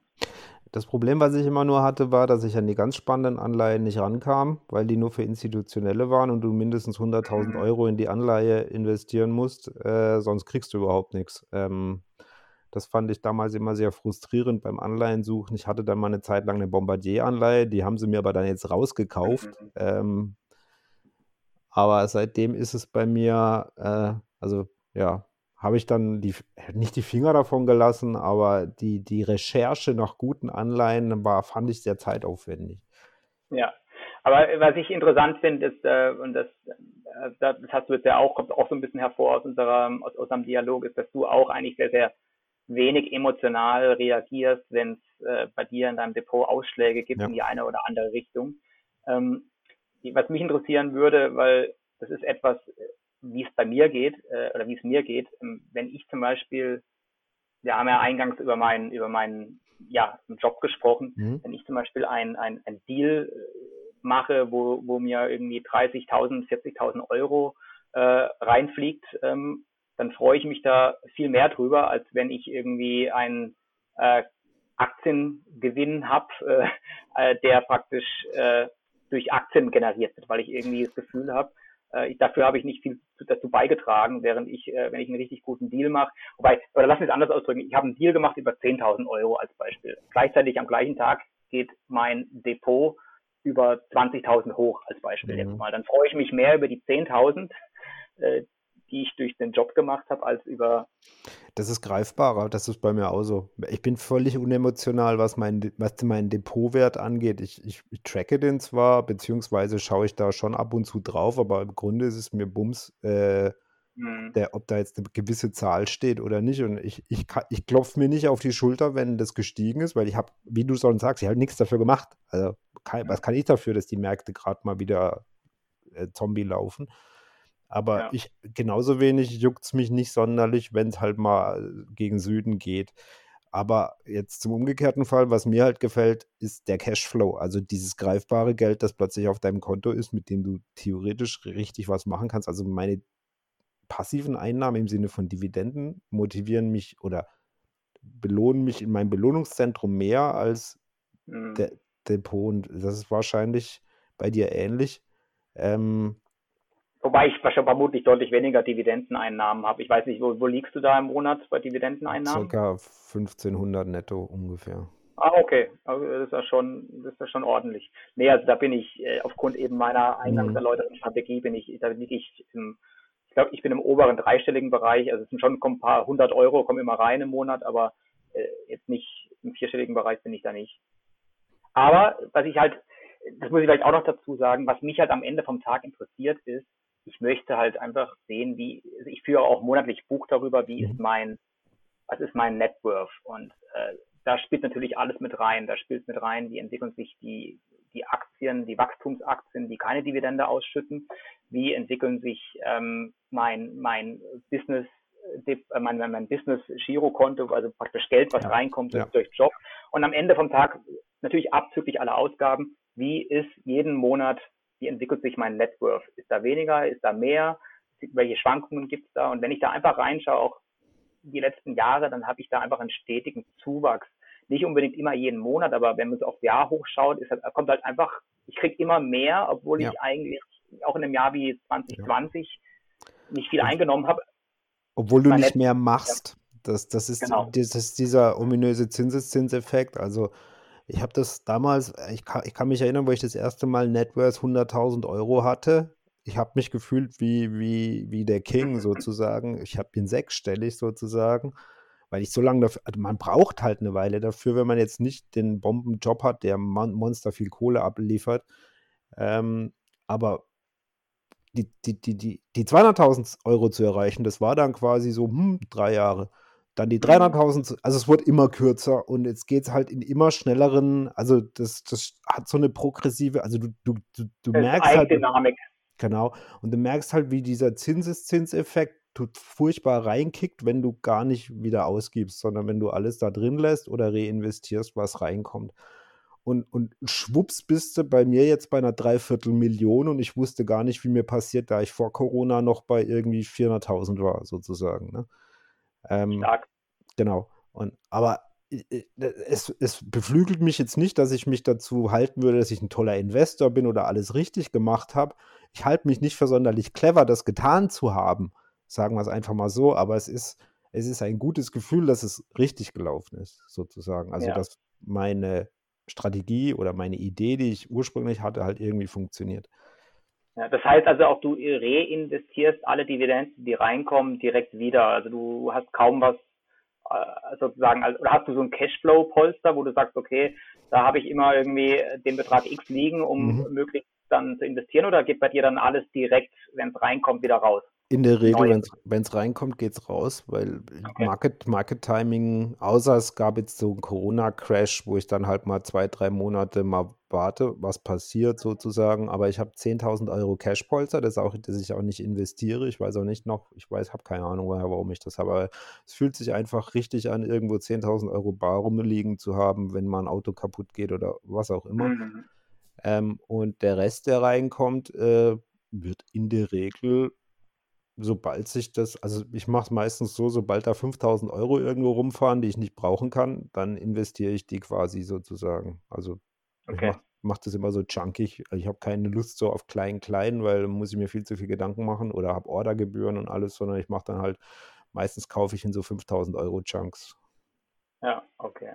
Ja, das ist halt auch, äh, da, da denkst du ähnlich wie ich. Das Problem ist halt, denke ich, dass viele andere Menschen äh, nicht so denken, wenn da was reinkommt, also als, als Beispiel jetzt, wenn da Gehalt reinkommt, ähm, dann wird es, denke ich, bei vielen Leuten äh, im Konsum äh, mhm, reingebuttert. Und gerade jetzt, wenn wir als Beispiel mal von einer Gehaltserhöhung raus, ausgehen, dann denke ich, dass auch viele Menschen ihren Lebensstil dann automatisch halt dem neuen Einkommen anpassen und ja, mehr Besitztümer oder auch Luxusgüter sogar anhäufen. Das und, ist, das, das, ja. darauf, darauf basiert ja, glaube ich, das Leben vieler. Also das ist, ich nenne Lifestyle-Inflation halt, je mehr kommt, desto mehr gibst du aus, desto größer ist das Auto, desto größer der Fernseher, desto größer der Urlaub. Ähm, ja. Und, und ob es dir, dir was bringt, ist die nächste Frage. Für einen Urlaub würde ich ja sagen, wenn der geil ist, dann hau die Kohle raus, weil das ja. ist ein Erlebnis, das, das kannst du dir das gibt's nicht, aber ich persönlich würde halt nie für ein Auto oder für einen Fernseher oder sonst irgendwas viel Geld ausgeben, weil, oder ich habe nicht mal einen Fernseher. Also das ist so, ich mhm. brauche das halt gar nicht. Ähm, und mein Auto ist zehn Jahre alt, weil mir das, das gar nicht wert wäre. Aber das ist richtig, das ist, das in unserer Filterbubble ja. da, da ist es vielleicht so, dass die Leute da eher drauf gucken, was sie wegsparen können. Aber was ich halt gemerkt habe, dieser Cashflow an Dividenden hat mich so motiviert, also dieses passive Geld da zu spüren, dass dir einfach jeden Monat einer einen Tausi oder 1500 Euro überweist, ohne dass du auch nur einen Finger krumm machst, gefühlt, hat mich so motiviert, dass ich das immer steigern wollte dann. Also ich habe mhm. tatsächlich dann nicht, dass ich mir irgendwas hätte kaufen wollen, aber ich habe immer drauf geluchst, wann ich die nächsten 5000 Euro voll habe und habe sofort wieder investiert, weil, weil ich das Ding erhöhen wollte. Ähm, und, und das war so eine, so eine ganz komische Motivation, die ich da habe, dass ich lieber Aktien kaufe als irgendwas anderes. Äh, das ist. Das, ja, das, das ist aber auch ein Mindset, glaube ich, was, was also was ich zumindest, da spreche jetzt aus persönlicher Erfahrung, was ich nicht immer hatte, muss ich ganz ehrlich sagen. Also wie gesagt, ich hatte ja eingangs erwähnt, dass ich zwischen 2002 und 2008 nichts mit Aktien gemacht habe, mhm. aber ähm, trotzdem ganz gut verdient hatte und ich, ich da war ich irgendwie Ende 20, Anfang 30, da habe ich mir halt dann einen, einen, einen sportlichen Zweisitzer äh, gekauft, ne, als Auto äh, und das natürlich dann auch so ein bisschen das Ego gestreichelt hat, keine Frage. Aber Fakt ist halt auch natürlich, dass so ein Auto dir für irgendwie ja ein, zwei, vielleicht auch drei Monate richtig Spaß bringt und danach ist es irgendwie ein Alltagsgegenstand ähm, wie jeder andere und dafür zahlst du eigentlich einen sehr, sehr hohen Preis. Und ähm, ich bin jetzt in den letzten Jahren eigentlich schon so auch zu dem Entschluss gekommen, dass ähm, es für meine Zufriedenheit keinen Unterschied macht, ob ich jetzt mal als Beispiel ein T-Shirt für zwei Dollar oder eins für mhm. 600 Dollar von Louis Vuitton trage. Ja, äh, ich muss natürlich, es sollte natürlich auch nicht sein, dass du wie ein Mönch im Monster, im, im, im Kloster leben sollst. Oder ich möchte auch nicht leben wie ein Mönch im Kloster. Ja. Also nee, ich möchte ich glaub, auch schon. Ja. Ich glaube, das fasst das Living Below Your Means so ein bisschen zusammen. Also, ähm, ich meine, wenn, wenn du eine Million Euro im Jahr einnimmst, kann, dann kannst du schon dir, keine Ahnung, wenn, wenn du Spaß an deinem Ferrari hast, dann hast du halt einen Ferrari. Aber wenn du halt nur 50.000 Euro im Jahr einnimmst, musst du halt gucken, dass, dass du, dass du da drunter bleibst, um halt irgendwas auch, also um nicht permanent am Limit zu leben und vielleicht dir auch einen Puffer aufzubauen. Ja. Aber ich, ich finde halt immer, es gibt so viele Leute, die halt irgendwie richtig viel Asche verdienen oder richtig stinkreich sind und trotzdem leben wie so ein Otto Normalbürger und, und also ich glaube, ein Beispiel ist auch so der Nowitzki oder so. Ich glaube, äh, da, die haben einfach oder viele, die gar keine großen Ansprüche haben und diesen Bling-Bling gar nicht brauchen, der, der halt, also wenn du dich davon freimachen kannst, glaube ich, ähm, damit anderen vielleicht im Wettbewerb, also ich frage mich halt immer, warum machen das Leute? Also warum kaufen Leute sich so teure Dinge oder es, es ist halt ein Statussymbol sicherlich auch. Und wie gesagt, es geht ja auch darum, sicherlich äh, ein bisschen selbstdarstellerisch äh, unterwegs zu sein für viele. Und äh, ich meine, du hast es gesagt, äh, Nowitzki als Beispiel, der, der sicherlich ein sehr, sehr bescheidener Typ ist und der deutlich, vermutlich deutlich unter dem äh, ja, ähm, weniger ausgibt, als er eigentlich könnte, gehe ich jetzt mal genau. davon aus, ohne jetzt seine Verhältnisse zu kennen. Aber und auch da ist halt das, das Gros wahrscheinlich eher beheimatet. Es gibt halt auch genau das Gegenteil, wo du mhm. weißt, okay, die fahren halt ein 80.000 Euro Auto, äh, aber leasen es halt für irgendwie 800 Euro und zahlen mit 800, mit Ach und Krach dann die 800 Euro ab von ihrem 2000 netto Monatsgehalt genau. und es geht dann zu Lasten irgendwie von gesundem Essen auf dem Tisch, so als Beispiel. Genau. genau. Und, und das glaube ich, das ist sogar dann, das ist dann ich glaube, die, die Tendenz ist dann eher in die Richtung, ne, dass die Leute eher upgraden, obwohl sie es nicht können, als dass sie downgraden, obwohl sie es nicht müssten. Richtig, und das wird halt befeuert durch, durch ihre Filterblase, wo sie sich oft bewegen, beziehungsweise auch mittlerweile ich bin ja, ich, ich habe ja mal versucht, Instagram zu benutzen, aber ich komme damit nicht so ganz klar. Aber da ist halt sehr viel visuell und sehr viel wird gezeigt und die Leute zeigen ihr tolles Leben, ihre tollen Gegenstände oder ihren tollen, ihre, ihre Fünf-Sterne-Hotel, in dem sie waren oder wie sie in der Business Class um die Welt chatten.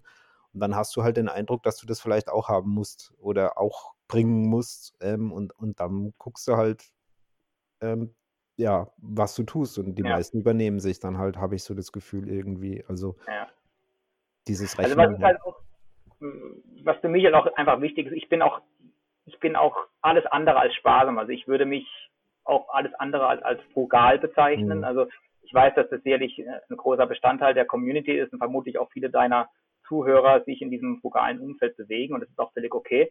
Aber äh, ich gebe schon auch dann gerne Geld aus für nicht, nicht unbedingt für Materialgüter, aber ich gebe gerne Geld aus für Erlebnisse. Ja, mhm. also du hast es auch vorhin mal selber gesagt, das Reisen, das Reisen ist für mich extrem wichtig, zumal ich ja hier jetzt auch in Los Angeles äh, 9000 Kilometer entfernt von Deutschland lebe, aber noch in Deutschland Familie habe, auch ja, ich habe noch einen sehr, sehr konzentrierten Freundeskreis, der sich noch aus Studienzeiten ähm, generiert, der, den ich dann auch äh, sehen will und und dann reisen wir halt auch zweimal im Jahr dann rüber nach Deutschland und geben dafür als vierköpfige Familie auch ein paar tausend Euro dann natürlich mhm. auch aus. Äh, und das ist uns aber auch jeden, jeden Cent wert, weil wir wissen dadurch, äh, nicht nur für uns als Eltern, also für mich und meine Frau, sondern auch für unsere beiden Kinder. Ich habe zwei Kinder, die sind drei und sechs Jahre alt, äh, die auch entsprechend Cousinen haben dort drüben.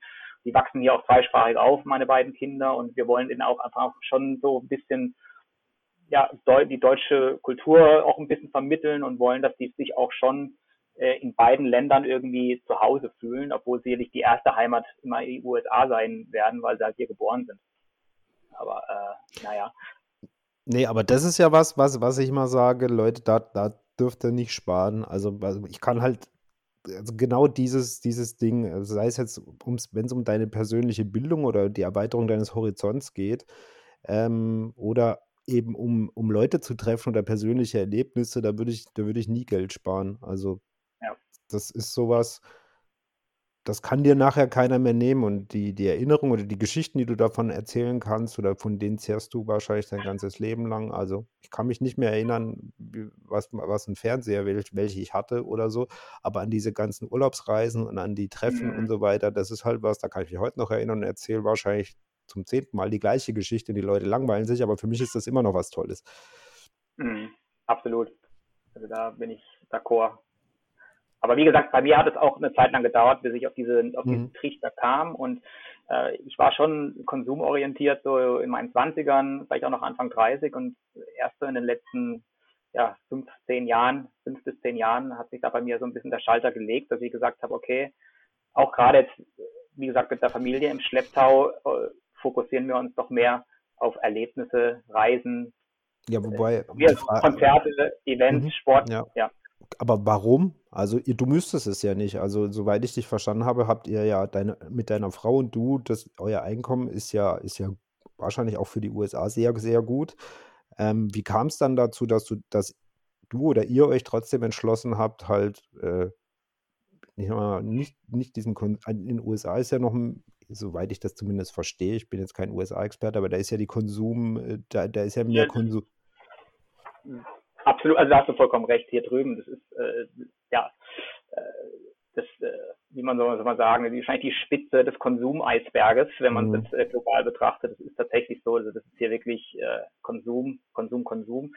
Nein, aber ähm, also bei uns ist es gar nicht so unbedingt so, dass wir uns das willentlich vorgenommen haben. Es ist einfach so, dass es ein gewisses Mindset ist, wo wir sagen, zum Beispiel meine Frau und ich, wir machen uns nicht viel auf, aus manchen Dingen. Also wir legen jetzt nicht darauf Wert, dass wir hier irgendwie in unserem Wohnzimmer eine 5000 Euro Rolf-Benz Couch äh, uns hinstellen, weil äh, schon gar nicht mit, mit kleinen Kindern oder wir mhm. machen es aus, oder wir versuchen auch irgendwie nachhaltiger und vielleicht auch bis zu einem gewissen Grad umweltbewusster zu leben. Ja, das heißt auch dass wir zum Beispiel für die Kinder jetzt nicht ein neues Fahrrad unbedingt kaufen, sondern wir kaufen halt ein gebrauchtes Fahrrad. Das ist dann erstens ist es billiger, zweitens ist es in, im Zweifel genauso gut wie ein neues Fahrrad. Du musst es nicht zusammenbauen und äh, du kannst es auch wieder veräußern oder weiterverkaufen und äh, du tust auch noch der Umwelt was zuliebe, indem du nicht noch ein weiteres ja, Konsumgut sozusagen in dein Haushalt holst. Ne? Also es ist gar nicht so, dass das jetzt so bewusst von uns getroffen wäre. Das ist einfach so eine Art Mindset, wo wir einfach sagen, das ist so, hat eine gewisse Selbstverständlichkeit, wo wir sagen,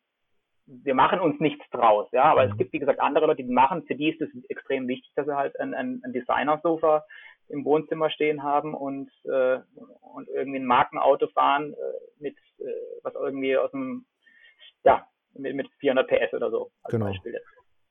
Und, ähm, deshalb, wir wollen ja auch, wie gesagt, meine Frau und ich, und gerade auch jetzt im Zuge mit zwei kleinen Kindern, man will einfach ein bisschen nachhaltiger und mhm. äh, leben und, und nicht mehr, ja, tausende von Gegenständen anhäufen, die man dann im Zweifel nur in der Ecke stehen hat. Du stellst ja nur die Bude zu, sage ich immer. Also es ist eigentlich schön, wenn du mehr Platz im, im Haus hast oder in der Wohnung äh, und nicht alles vollgestellt ist. Das stimmt ja. Ähm, hast du, hast du oder habt ihr ein, oder planst du irgendwann dich zur Ruhe zu setzen, an, in Anführungszeichen in den nächsten Jahren, oder macht dir dein Job eigentlich noch so und so viel Spaß, so, so viel Spaß, dass du sagst, nee, das mache ich noch, so, solange ich, solange ich stehen kann, sozusagen? Oder wie, habt ihr, habt ihr so einen Plan für euch, wie, wie ihr, wie ihr weitermacht? Also meine Frau, die geht doch schon, die geht schon davon aus, dass sie, ähm, also die ist sehr, sehr, ich muss sagen, sehr, sehr risikoavers.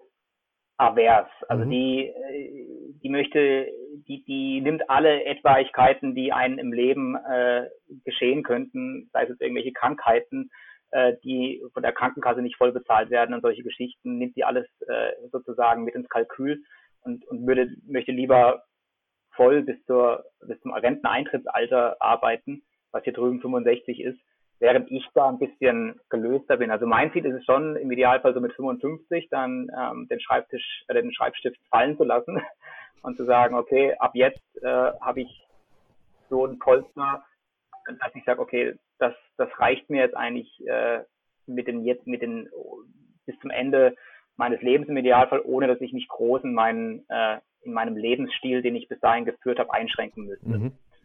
Und ähm, du hast halt hier rein von den Kosten, äh, theoretisch könnte ich mich wahrscheinlich auch schon jetzt zur Ruhe setzen, wenn man so will, wenn ich gewillt wäre, in ein Land zu ziehen, wo es halt entsprechend niedrigere Lebenshaltungskosten gibt. Als Beispiel jetzt mal Costa Rica.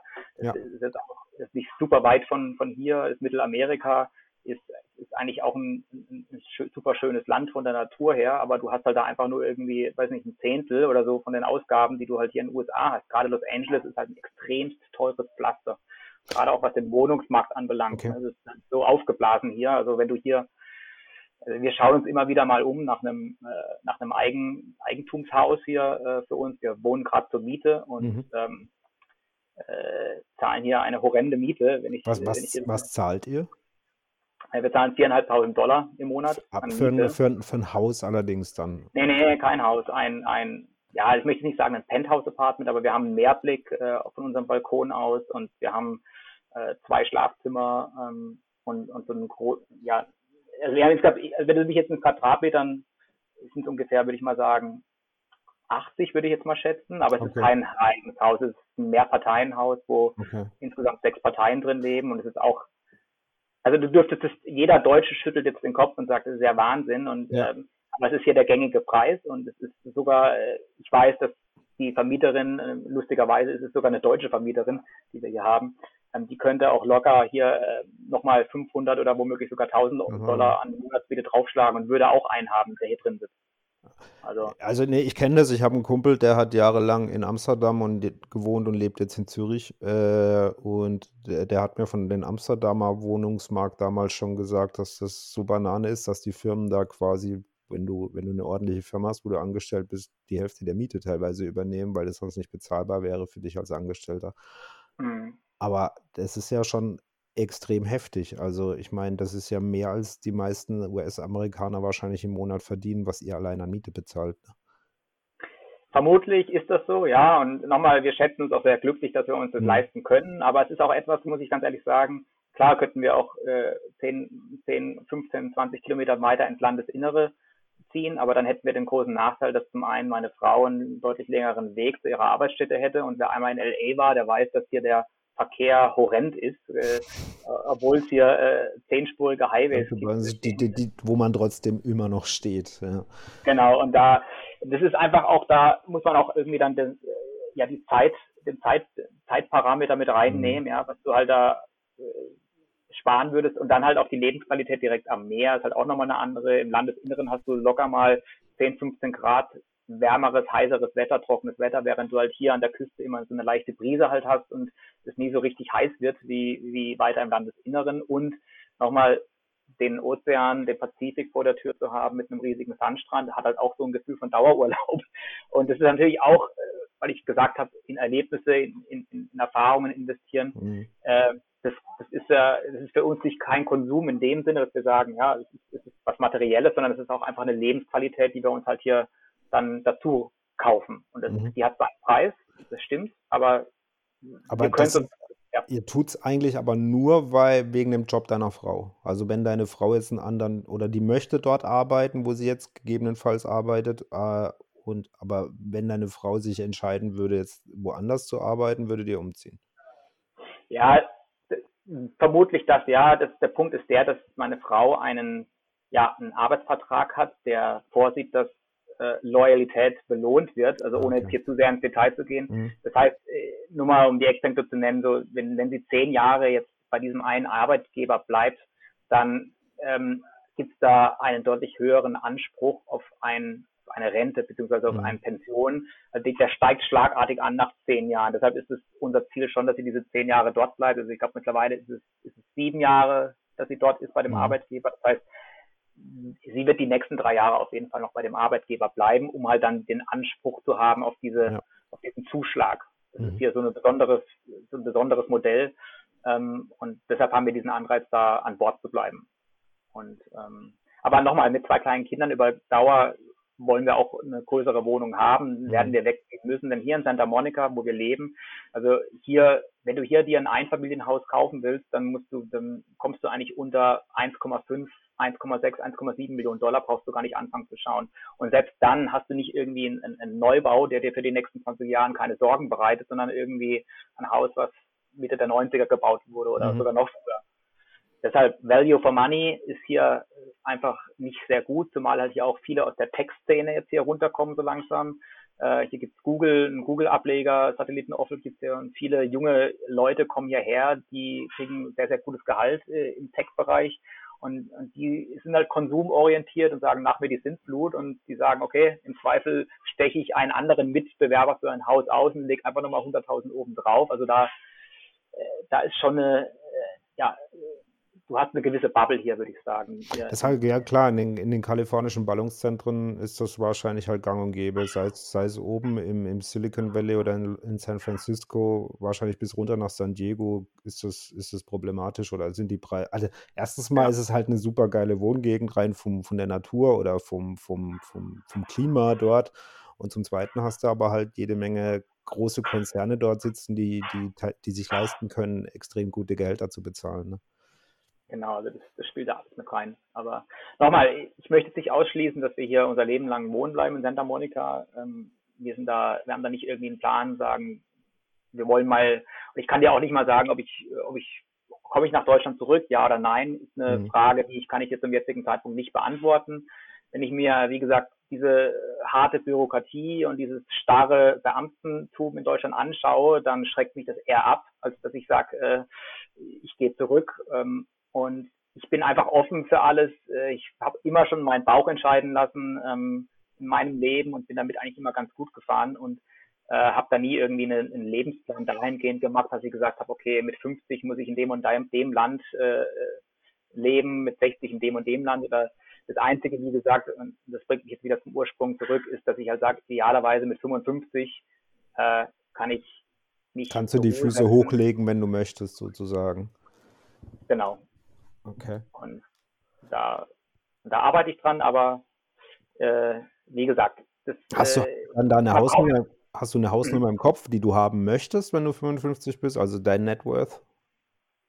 Ja, also ich würde schon sagen zwischen 2 und 2,5 Millionen Dollar mhm. wohlgemerkt ist. Mhm. Also, da muss man dann umrechnen. Also schon, da habe ich, denke ich, auch viele würden jetzt sagen, ja, wenn du Millionen hast, dann, dann bist du dort. Und ja, nee, du hast ja zwei, zwei Kinder und die müssen ja im genau. Zweifelsfall durchs US-Bildungssystem und wenn du denen ein Studium finanzieren möchtest, bist du ja quasi erstmal der Arsch. Also, Entschuldigung, also du bist halt gelackmeiert, nee, weil, weil du willst ja deinen Kindern wahrscheinlich nicht einen Studienkredit aufbürden, den sie dann, wo sie nach dem Studium rauskommen, eigentlich schon geloost haben für die nächsten zehn Jahre um das Ding. Also nur als, ich weiß, ich weiß nicht aktuell, was ein Studium in den USA kostet, aber wenn, wenn der Christian seinen Kindern ein ordentliches Studium finanzieren will, ist das wahrscheinlich 100, 200.000 US-Dollar, die man da investieren muss, äh, damit die einen Abschluss haben, was bei uns mehr oder weniger in Anführungszeichen nahezu kostenlos möglich wäre.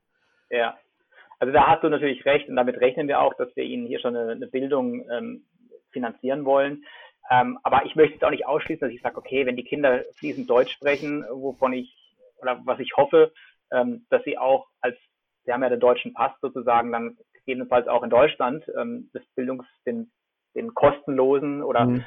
den stark bezuschussten Bildungssektor in Anspruch nehmen könnten. Ähm, also aber du hast natürlich schon recht. Ich gehe davon aus, dass sie es hier machen und deshalb muss man da auch äh, was zur Seite legen. Und was bei mir halt auch noch hinzukommt, dadurch, dadurch, dass ich halt nicht die letzten, dass ich überhaupt nur zwei Jahre in meinem Leben in Deutschland gearbeitet habe, nicht von der gesetzlichen Rente, eigentlich, da kommt nicht viel bei mir her. Also da wahrscheinlich nichts, ja. Genau, also vielleicht 30 Euro im Monat oder so, ich weiß es nicht. Also äh, ein Betrag, den man eigentlich äh, ad acta legen kann. Also damit kann man nicht rechnen. Ich habe ein bisschen Rentenanspruch aus der Schweiz, äh, mhm. äh, ein bisschen auch aus England, aber viel jetzt, also seit ich selbstständig bin, 2015, äh, muss ich meine eigene Rente natürlich äh, klar machen. Und das heißt, ich gehe, ich plane auch momentan deshalb so eine hohe Summe ein, ähm, weil ich davon ausgehe, dass einfach keinerlei Rente vom Staat reinkommt.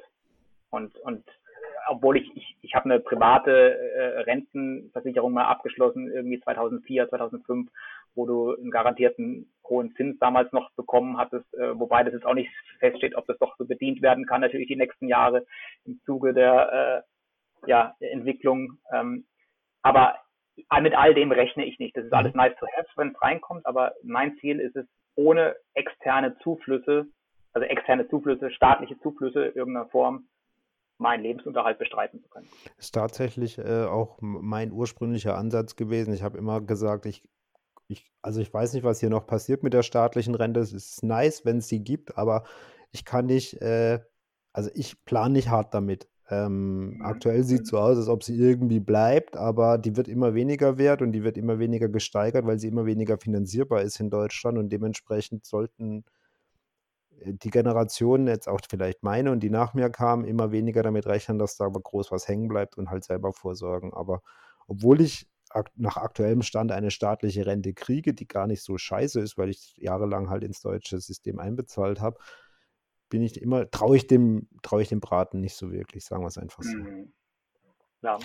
Aber was zahlst, also noch so eine Interesse, was mich interessiert, was zahlst du Steuern in den USA? Also du, du machst, du hast jetzt Einnahmen durch, dein, durch deinen Job. Ähm, wie, wie arg musst du die versteuern oder was, was geht da weg? Also es ist ja so, dass meine Frau und ich gemeinsam veranlagen. Deshalb geht sozusagen ähm, ihr Einkommen in, in, in den Topf und mein Einkommen geht in den Topf. Allerdings dadurch, dass ich äh, hier also ich habe keine eigene GmbH, das, das, ich habe nicht das Äquivalent einer GmbH, äh, sondern ich bin ein mhm. sogenannter Sole Proprietor. Mhm. Sole Proprietor bedeutet, dass ich ähm, mit meinem gesamten ja, Hab und Gut sozusagen hafte. Im Gegensatz zu einer GmbH, wo du ja nur mit den Einlagen haftest. Also ich bin ein reiner Freelancer, der aber keine eigene Firma in dem Sinne eingetragen hat in ein Handelsregisterbuch. Ähm, und dadurch äh, bin ich Verbindung mit meiner Frau, die im Angestelltenverhältnis ist, ein spezieller Steuerfall. Ähm, um ehrlich zu sein, also es ist, ich kann dir jetzt gar nicht sagen, was da der Prozentsatz ist, den wir als gemeinsam veranlagendes Ehepaar haben, weil wir lassen sowas auch immer von unserem externen Steuerberater machen, weil das einfach auch zu komplex und zu kompliziert ist und ich auch gar nicht den Nerv habe, mich da einzulesen. Mhm. Aber Fakt ist auch, dass wir mit dem, was wir gesamt versteuern, wenn man das jetzt sozusagen auf Deutschland übertragen würden, äh, dann lägen wir natürlich im Spitzensteuersatz, ganz klar. Aber dieser Spitzensteuersatz, den du in Deutschland hast, der ist hier nicht äh, so gravierend wie in Deutschland vom Prozentsatz her. Also ich glaube, der ist 35 hier, wenn ich es richtig mhm. im Kopf habe. Oder dass ich, leg mich jetzt bitte nicht fest auf die genaue Zahl, aber es ist deutlich unter dem, was in Deutschland an äh, ja, Einkommenssteuern fällig wird. Ähm, wohlgemerkt muss man natürlich auch dazu sagen, dass du dann in Steu dass du dann in Deutschland auch im Gegenzug natürlich dieses Sozialsystem hast, was du gegebenenfalls in Anspruch nehmen kannst. Aber da wir in der glücklichen Lage sind, natürlich dieses Sozialsystem, was in Deutschland angeboten wird, nicht, an, nicht in Anspruch zu nehmen, ähm, äh, ist es für uns unter dem Strich natürlich deutlich besser hier, äh, was netto rauskommt, als was in Deutschland rauskommt. Wobei ein Faktor ist ja sicher, gut, deine, deine Frau und deine Kinder werden ja über deiner Frau, ihren Arbeitgeber wahrscheinlich krankenversichert sein.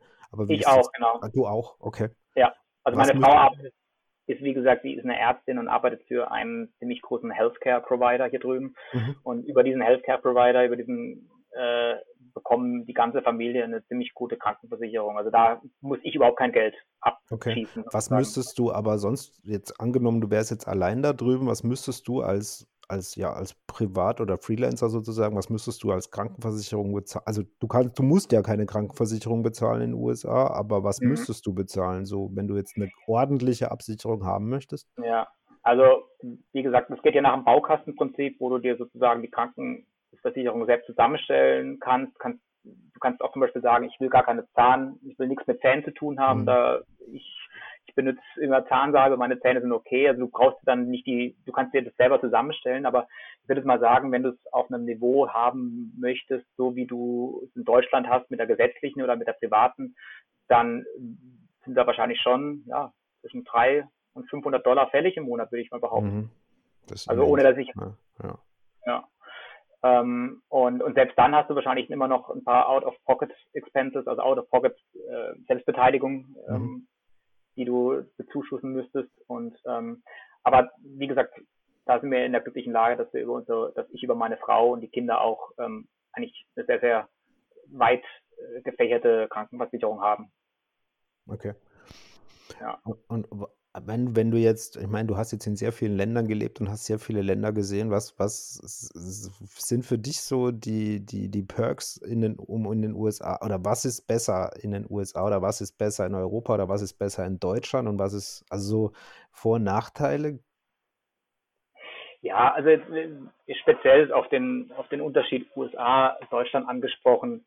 Ich meine, da kann ich eigentlich die, die weithin äh, bekannten Klischees nur bestätigen, dass du halt hier einfach von den Menschen her äh, eine deutlich freundlichere, fröhlichere Wesen hast. Also was mir halt immer wieder, äh, ja, was ich halt immer wieder feststelle, wenn ich nach Deutschland reise, äh, du kommst da an und stehst dann im Supermarkt an der Kasse, äh, musst dich fast entschuldigen, dass du als, als, als Kunde da deine Sachen aufs Laufband mhm. legst und, und, und, äh, und erntest nur ein ja, grimmigen Blick, Blick von der, von der Kassiererin. Also wie gesagt, ohne da jetzt irgendjemanden nahe mhm. treten zu wollen, aber du weißt, worauf ich hinaus möchte. Es ist halt ja. einfach so, so eine, vielleicht ist es auch das Wetter, aber ich weiß es nicht, es ist einfach so eine, äh, so eine eher depressivere Stimmung in Deutschland äh, als hier in Amerika, wo alles dann vielleicht auch ein bisschen oberflächlicher ist, zugegebenermaßen. Das ist so. Man muss auch sehr, sehr viel mehr es dauert sehr, sehr lange, bis du mit den US-Amerikanern richtig warm wirst, also dass, dass sich Freundschaften bilden. Das geht, äh, das geht nicht so wie, wie, wie in Deutschland. Ähm, und äh, aber mir ist es lieber, wenn ich irgendwie so eine, Ober, eine oberflächliche Freundlichkeit habe, als eine abgrundtiefe Unfreundlichkeit, um es mal so auszudrücken. Oder eine ehrliche Unfreundlichkeit.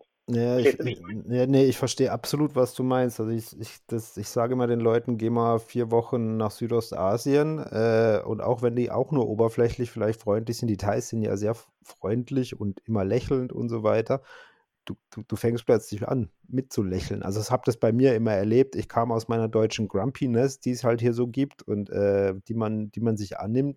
Ähm, immer dann lächelnd oder aus Afrika kam ich auch immer lächelnd zurück und äh, weil ey, ich konnte gar nicht so richtig sagen, wieso, aber weil die Leute halt auch so waren und das hat angesteckt, hatte ich so immer ja. den Eindruck und natürlich steckt dich auch negatives oder ich sag mal diese diese Deu dieser deutsche Missmut, ähm, der oft herrscht, äh, steckt dich natürlich auch an und du machst da automatisch mit. Also die, viele Deutsche sind halt eher so Motzkis, äh, die, die eher das Haar in der Suppe suchen, anstatt die positiven Seiten vielleicht zu sehen oder zumindest versuchen, eine positive Stimmung ja. zu verbreiten.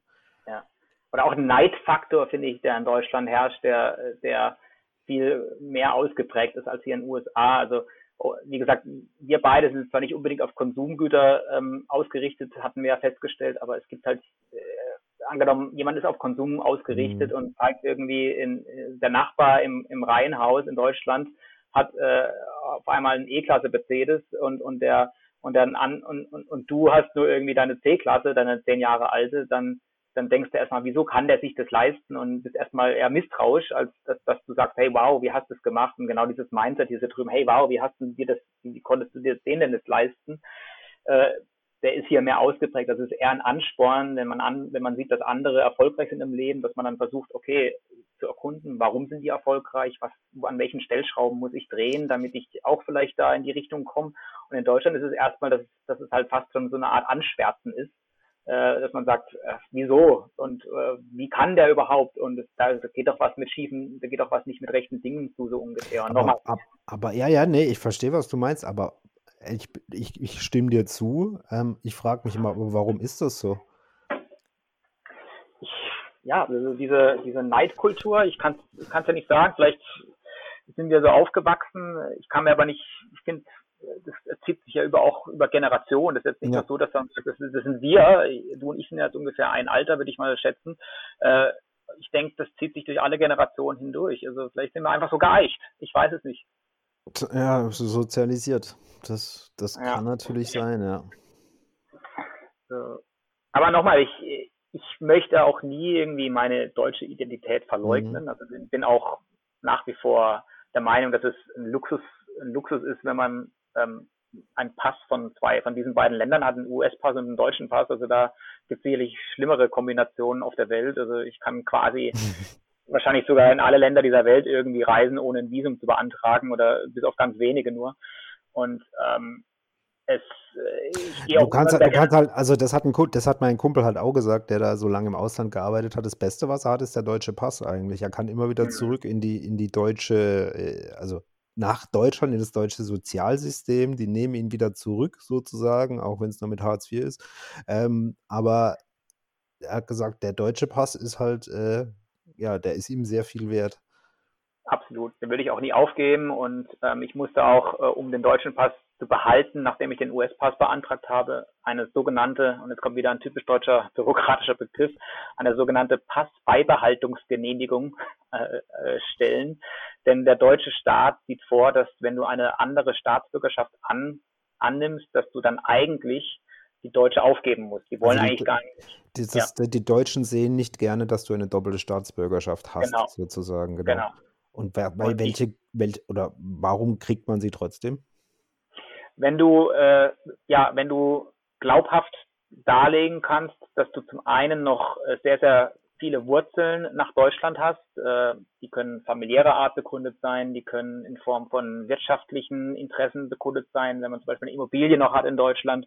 Okay. Ähm, und äh, wenn du auch glaubhaft ähm, begründen kannst, warum du eigentlich den US-Pass oder in dem Fall welchen Pass du auch immer annehmen willst, annehmen musst. Und da muss man halt dann begründen, wenn man sagt, man hat zum Beispiel den Nachteil, dass man manche Berufszweige nicht einschlagen kann, wie zum Beispiel irgendwie hier, also um es mal jetzt ganz salopp zu sagen, irgendwie Zollbeamter zu werden, kannst du nur, wenn du einen US-Pass hast, mhm. ja. Also äh, nicht, dass ich jetzt Zollbeamter werden wollte hier drüben ähm, oder dass es der Grund war, aber ähm, du musstest halt einfach, du musst einen individuellen Case draus machen und der wird dann auch ähm, begutachtet von irgendeinem Beamten in Deutschland und äh, ich musste dann auch nochmal nachbessern und nochmal das genauer erläutern und habe dann äh, hat dann mich insgesamt dann auch selig 10, 15 Stunden Arbeit gekostet, da diesen Essay zu schreiben, um das glaubhaft so darzustellen.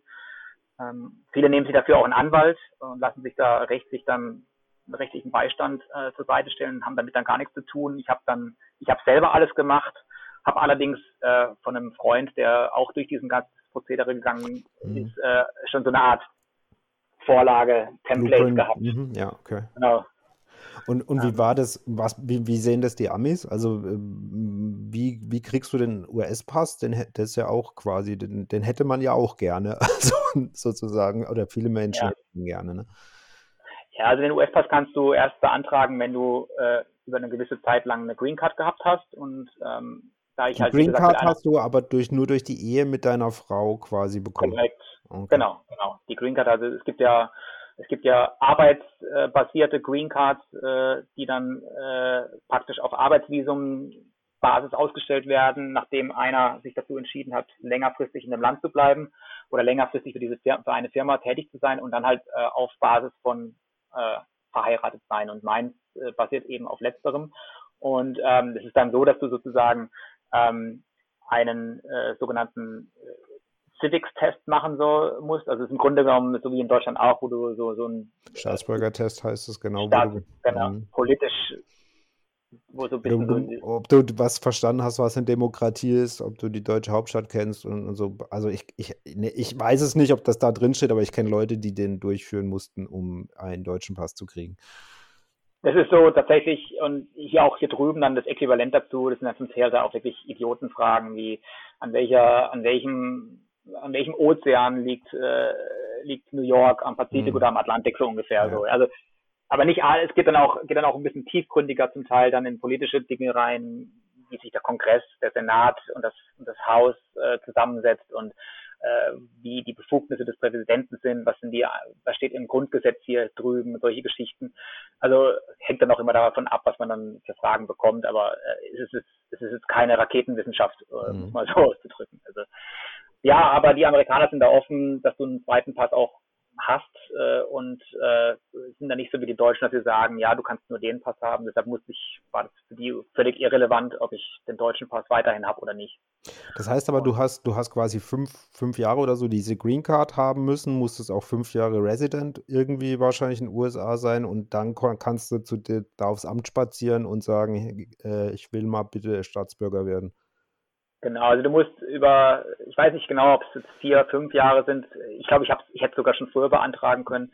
Aber du musst die Green Card gehabt haben, um dann die Staatsbürgerschaft zu beantragen. Und das geht dann schriftlich, äh, muss man da ein paar Sachen ausfüllen. Man muss dann auch darlegen und beweisen, dass man äh, mindestens 180 Tage im Jahr mhm. in, in den USA gelebt hat. Denn nur dann wird es als Lebensmittelpunkt angesehen, wenn ja. du halt äh, weniger da bist, dann sagen die ja, du hast da irgendwie die Green Card nicht so benutzt, wie sie eigentlich genutzt werden sollte. Und auf dieser Basis wird es dann erst stattgegeben oder eben nicht stattgegeben. Mhm. Und ähm, ja, äh, aber der, der Hintergrund ist eigentlich der, ich hätte, ich bin auch gar nicht so scharf auf die US-Staatsbürgerschaft gewesen. Der wirkliche und eigentliche Grund ist wirklich nur der, dass ähm, wenn es jetzt mal nur im, im, im unwahrscheinlichen Falle, dass meine Ehe äh, gegen die Wand fährt mhm. und, und uns dann irgendwann um Sorgerechtsstreit geht mit den Kindern, hätte ich starke Nachteile als Nicht-US-Bürger. Ja. Und das, äh, da hätte ich eine, eine Zwischenfrage mhm. noch. Was wäre, wenn, wenn ihr euch getrennt hättet, während der, während du noch nicht US-Staatsbürger gewesen wärst, hätten die dich dann rausgeschmissen? Ich glaube nicht, dass sie dich raus. Also ganz ehrlich, ich habe keine, keine finale Antwort darauf. Ähm, Soweit drin bin ich nicht in dem Thema, aber ich gehe nicht davon aus, dass sie da qua äh, Scheidung dich hätten rausschmeißen können unmittelbar. Vielleicht hätte da irgendwie nochmal ein, hätten sie es nochmal, hätten nochmal Review gegeben in mhm. Bezug auf deinen Case. Aber nur weil du geschieden bist, ist es, glaube ich, nicht eine Gerechtfertigung, dass du äh, die Green Card äh, sofort abgeben muss. Also okay. so ist es nicht. Ähm, aber nochmal, ich bin zum Glück nicht in der Lage, dass ich diesen, ja, dieses Erlebnis äh, hatte und von daher bin ich auch froh, dass ich da gar nicht die Antwort parat habe. Ja, ja, ja, nee, alles gut. ja. Und äh, ja. Ja, cool. Ich, ich, ja. äh, hast du, ich, ich würde, wenn es okay ist, dich noch kurz äh, gerne nochmal noch was fragen. Du darfst mich, du darfst mich alles fragen, ja, gerne. Ja. Mich würde deine Meinung zu den ja, Bundestagswahlen vom vergangenen Sonntag ähm, interessieren.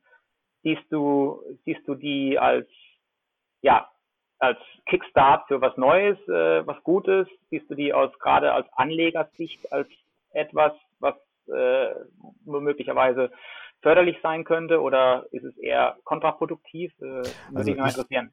Ich, ich bin, also ich sehe, dass aus meiner Sicht die zwei großen ehemaligen Volksparteien so mehr oder weniger, also naja, die CDU hat ziemlich auf die Fresse gekriegt. Die SPD hat dazu gewonnen, wobei mich das wundert, weil die SPD in den letzten 15 Jahren auch nichts zustande gebracht hat. Dementsprechend fand ich, also was man jetzt, ich, davon halten mag, ist egal. Ähm, ich finde gut, dass gerade die, die FDP und die Grünen sich als erstes Mal angefangen haben zu unterhalten und mal ausloten, ob sie zusammenkommen können.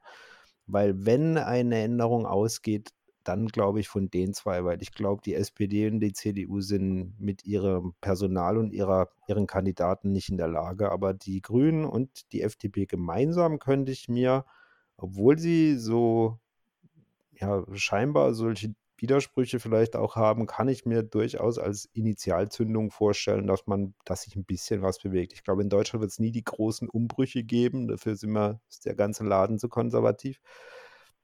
Aber wenn, ich kann mir durchaus vorstellen, dass wenn die zwei sich jetzt zusammenraufen und sagen, wir wollen hier Linie machen und äh, wir haben zwar nicht gemeinsam die meisten, wir haben nur gemeinsam mehr Stimmen als unser Partner nachher in der Koalition, aber wir wollen trotzdem bestimmen, wo es lang geht, könnte das gut funktionieren.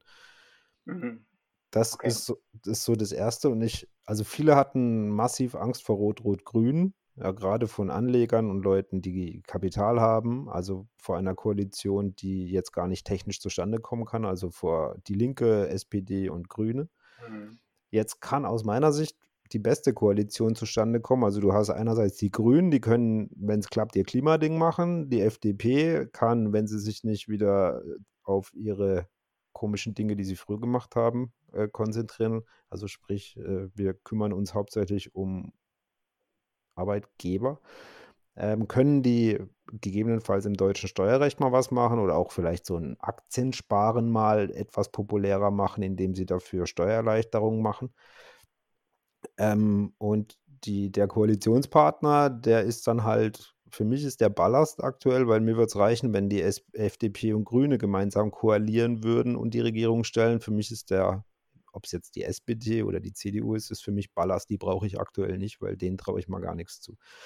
Mhm. Ähm, aber ich bin persönlich eher positiv gestimmt und hoffe, dass die sich zusammenraufen können und dass wir nicht wieder zu einer großen Koalition kommen oder sonst irgendwas.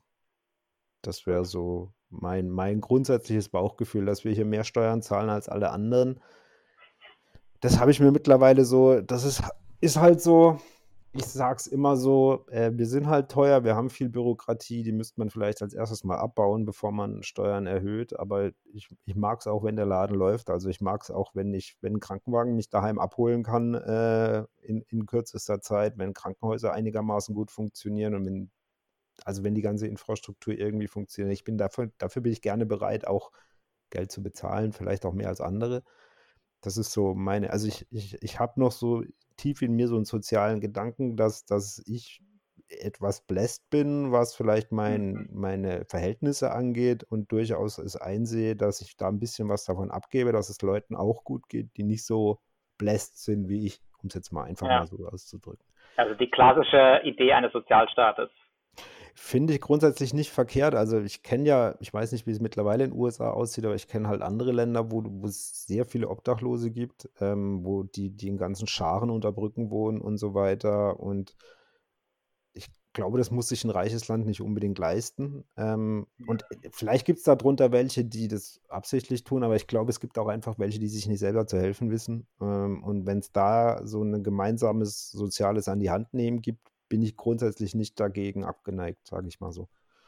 Ja, ja. Ich sehe es ähnlich. Ich bin auch froh, dass äh, FDP und Grüne sich da jetzt in diesen Vorsondierungsgesprächen mal hingesetzt haben, weil ich irgendwie finde, dass beide relevante Inhalte mit reinbringen. Genau. Ähm, FDP aus wirtschaftlicher Sicht, die Grünen aus ökologischer Sicht und ich finde es ich finde auch echt notwendig, also ich finde es gut, dass beide, so wie es ja aussieht, regierungsbeteiligt sind und äh, ich glaube, dass das eine gewisse Aufbruchsstimmung erzeugt werden kann. Ob es CDU und SPD da am, am Fahrersitz dann sitzt und den Kanzler stellt, ja, kann man auch verschiedene Meinungen drüber haben, aber ich finde, ich, ich, ich nehme also auch eher das Positive mit aus der Wahl. Und ich habe auch brav mich um meine Briefwahl hier bemüht hier drüben mhm. und habe von meinem Recht Gebrauch gemacht, bei den Bundestagswahlen abzustimmen. Also hat mich nur interessiert, wie du das siehst, weil es ja schließlich auch ein bisschen gerade als als Anleger ähm, entscheidend dann ist, wie, wie alles in Bezug auf Steuerlichkeiten dann läuft in der Zukunft. Also ich glaube halt mit, mit der FDP, wenn die mit in der Regierung sind, was, wo man jetzt wahrscheinlich, ist eine große Wahrscheinlichkeit, haben wir zumindest äh,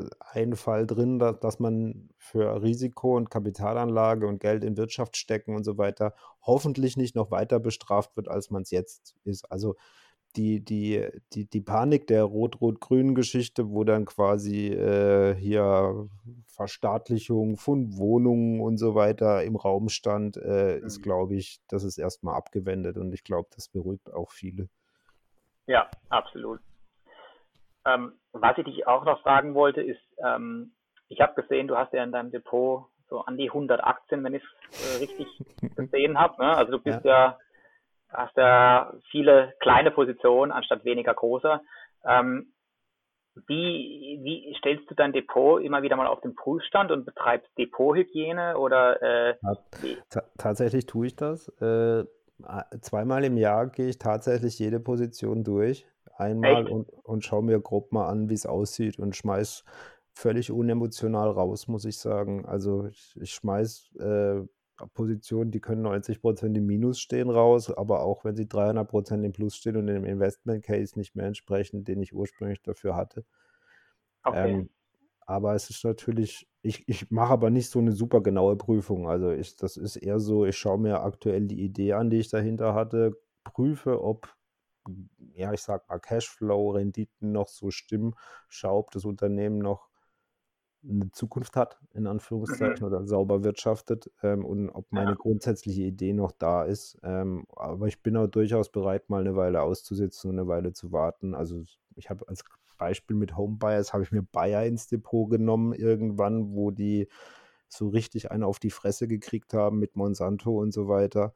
Ja. Ähm, und aber bisher ist die noch nicht zurückgekommen. Aber da ist halt dann so, für mich, das ist für mich dann eher so ein Zock, wo ich dann denke, von der Substanz ist die Firma so und so, so massiv viel Geld wert. Ich hoffe, sie können das mal irgendwann wieder umsetzen.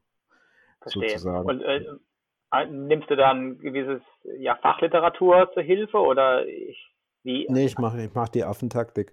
Ähm, ähm, also sprich, ich, ich mache keine tiefen Analysen. Ich lese auch seltenst Geschäftsberichte oder sonst irgendwas, sondern ich verlasse mich sehr oft einfach auf mein Bauchgefühl oder das, was andere sagen. Das ist ganz mhm. furchtbar. Es ist nicht furchtbar. Es gibt da draußen mittlerweile so viele gute Blogs und so viele gute Ressourcen, wo dir Leute komplette Aktienanalysen in kompakt runterschreiben. Die kannst du in zehn mhm. Minuten lesen. Ähm, dafür bin ich massiv dankbar. Das kriegst du meistens noch kostenlos. Ähm, und da gibt es da draußen sehr viele Blogger, die mich, die, die mehr für mein Depot verantwortlich sind als ich. Okay, gut. Hast du einen guten Dividendenaktientipp, einen aktuellen? Also was derzeit, wie immer, AppY, ähm, dieser US-Pharma-Riese für, für äh, ja. Krebsmedizin, die sind so billig und ich meine, die, die, steigern jedes Jahr derzeit immer, seit Jahren steigern die pro Jahr die Dividende um 15 bis 20 Prozent. Ähm, mhm. Das, also keine Anlageberatung natürlich. Ähm, ja, klar. Der hätte mich nur interessiert, ob du weil ich habe auch gerade wieder so, äh, also wie gesagt, ich hatte ja eingangs gesagt, dass das Timing für mich jetzt nicht so relevant ist, aber jetzt haben wir ja wieder so einen kleinen Dip im Moment. Ja. Und äh, ich überlege jetzt mal wieder äh, einen, einen dividendenstarken Wert mir reinzuholen und ähm, wollte nur mal wissen, ob du gerade ja, irgendwas äh, auf dem Radar hast, wo du sagst, okay, äh, den schmeiße ich jetzt mal raus. Oder ich schmeiße dir mal an den Kopf einfach. Nee, nee, also das ist AppWire, aber ich glaube, die habe ich eh schon zweimal nachgekauft. Aber sonst versuche ich da breit aufzustellen tatsächlich. Also ich versuche so wirklich immer so rundum durch alle Branchen mal zu gehen, die aus meiner Sicht Zukunft haben. Also ich bin sehr wenig mit, ich war früher sehr stark in Rohstoffe und Öl, da habe ich mir immer die Fresse damit oder ja, die Hände damit verbrannt mhm. mit Rohstoffen, weiß, weiß ich, ich hatte den falschen Zeitpunkt, aber Öl ist für mich sowas, das wird natürlich nicht weggehen von heute auf morgen, aber es ist auf dem absteigenden Ast. Ähm, also es wird weniger be benutzt werden und weniger gebraucht werden. Das heißt, wir werden noch zig Jahre Tankstellen sehen und noch zig Jahre werden Raffinerien im Betrieb sein und die werden mhm. auch noch Geld verdienen, aber das ist nichts mehr, was, was eine große Zukunft hat. Deshalb versuche ich mich da grundsätzlich rauszuhalten oder so wenig wie möglich Exposure drin zu haben. Aber es gibt halt Branchen, wo ähm, die, da musst du nur die Augen aufmachen. Also wenn du halt dann selbst in Europa an einem Starbucks vorbeiläufst und die, die Kids hängen da, also ich meine, die haben Schlangen, da musst du zehn Minuten warten, bis du einen Kaffee kriegst, so ungefähr. Mhm. Ähm, und so gibt es halt zig Unternehmen, wo ich dann sage, das ist wahrscheinlich für die Ewigkeit, weil die gehen nicht so schnell weg. Verstehe. Und was ich halt sehr mag, ist die US-amerikanische Aktienkultur oder die Anlegerkultur. Das mag vielleicht für die Angestellten nicht immer geil sein, ähm, weil, weil die halt auf äh, drei Monatsberichte getrimmt werden und auf Shareholder Value. Aber die delivern halt als für einen Aktionär aus, aus meiner Sicht. Also die haben halt eine Disziplin an äh, Reporting erstmal, die haben eine Disziplin an, an, an Dividenden, Dividendensteigerungen und so weiter. Die SEC, also die, die amerikanischen Aufsichtsbehörde, die ist halt, die ist auch, die ist, die ist richtig bissig. Also so Sachen wie mhm. Wirecard, nach dem Enron-Skandal und so weiter, haben die halt äh, massiv aufgerüstet und so Sachen wie jetzt in China passieren oder wie in Deutschland immer noch passieren, wo die BaFin dann irgendwie, äh, oder nicht nur die BaFin, sondern die ganzen Finanzaufsichtsbehörden mehr oder weniger weggucken, mhm. ähm, passiert in den USA sehr selten. Und, und bist halt, ich glaube einfach, äh, mit einer großen USA-Exposure äh, habe hab ich mich immer wohler gefühlt als mit anderen Ländern. Ja, Zumal auch, äh, wie gesagt, ich glaube, der Chart letzten 20, 30 Jahre äh, hat er best äh, performt, also zumindest der S&P performt deutlich besser. Also nicht deutlich, aber performt besser als der DAX im Schnitt. Und also der Erfolg gibt eigentlich recht, die Historie gibt ihm recht. Genau, und da suche ich mir halt dann teilweise aber halt auch gerne, es müssen nicht unbedingt Global Player sein, ich habe auch Firmen, die nur in US-Geschäfte machen oder in, in, in, Nordamerika, aber idealerweise hast du dann irgendwelche US-Global Player, die halt auch in China Geschäfte machen und auf der ganzen Welt und aber ihren Sitz in den USA haben. Das war für mich immer so eine ziemlich sichere oder eine, eine solide ähm, Geldanlage eigentlich. Gut. Alright, jetzt haben wir äh, 1,45 durch, also von der Zeit her. Das ging, äh, das ging wie es Brezel machen, wie man bei uns sagt. Ähm, genau, ähm, Christian, äh, super spannend, super interessant, den Einblick zu kriegen und auch vor allem wieder super inspirierend, dass mal, dass du da von, von deiner äh, Warte aus, aus Los Angeles da erzählt hast und auch interessant. Also eine Frage habe ich noch, vielleicht zum Klar. Abschluss. Wieso sponsert Gazprom Schalke? Was haben die da davon? Das habe ich nicht verstanden, weil Gazprom ist ja, ich kann mich ja nicht entscheiden, ob ich Gas von Gazprom kaufe. Ja, es, äh, es ist, glaube ich, ganz ehrlich gesagt, eine richtige Antwort kann ich jetzt auch nicht drauf geben. Ähm, Im Gesamtgemenge ist es wohl so, dass ähm, es damals vom Vorstand von Schalke Bezüge gab nach Russland und ah, okay. äh, Gazprom auch strategisch gesehen äh, gesagt hat, sie wollen in Deutschland einen Club sponsern, ähm, weil ja, du weißt ja, dass ja gerade dieser die, die, die dieser Pipeline ja. genau, mhm. ähm, äh, und es ist, es ist also, glaube ich, eine rein strategische Angelegenheit. Da geht es nicht darum, dass man Gazprom äh, bekannt macht, sondern die wollen einfach irgendwie ihren, ihr, ihre Flagge äh, sozusagen in Deutschland mal aufstellen, um, um halt äh, dort sozusagen ihr Territorium zu markieren was sie zukünftig äh, äh, ja, äh, wo sie zukünftig Business machen wollen. Aber nochmal, ich, da muss ich zugeben, ich kenne da die genauen Details mhm. des Deals auch nicht. Dass Gazprom russisch ist, wissen wir alle. Ähm, Gazprom könnte eventuell sogar auch aus Anlagesicht ja eine interessante Story sein, ähm, denn sie sind sicherlich der Marktführer äh, in ihrem mhm. Segment und, und genau. haben, haben eine hohe Kapitalisierung und also ist nicht so, dass sie gegen die Wand, Wand fahren werden, denke ich, in den nächsten zwei Jahren. Nee, das definitiv nicht. Mich hat nur interessiert, weil ich, ich, ich habe, also natürlich gibt es strategische Sponsorings, aber ich habe halt für Gazprom überhaupt keinen Benefit gesehen, ja. ähm, jetzt Schalke zu sponsern. Gut, sei es drum. Ähm, das ist, das, das kann auch natürlich, weil der Herr Schröder da irgendwas vermittelt hat, äh, aber what's whatsoever. Ne? Ja. Genau. Ähm, ja, Christian, erstmal danke für, für deine Zeit und für deine, für deine Offenheit und für die interessanten Geschichten. Ähm, danke auch dir. Genau. Ähm, ich hoffe, wir hören uns irgendwann mal wieder, weil das, das würde ich nochmal gern aufnehmen irgendwann. Ähm, ansonsten, ähm, ja, wünsche ich allen viel Spaß beim, oder ich hoffe, alle hatten viel Spaß beim Anhören der Folge und ähm, ja, dann sind wir raus für heute Abend. Tschüss. Alles klar, Danke. Mach's gut. Tschüss. Ciao.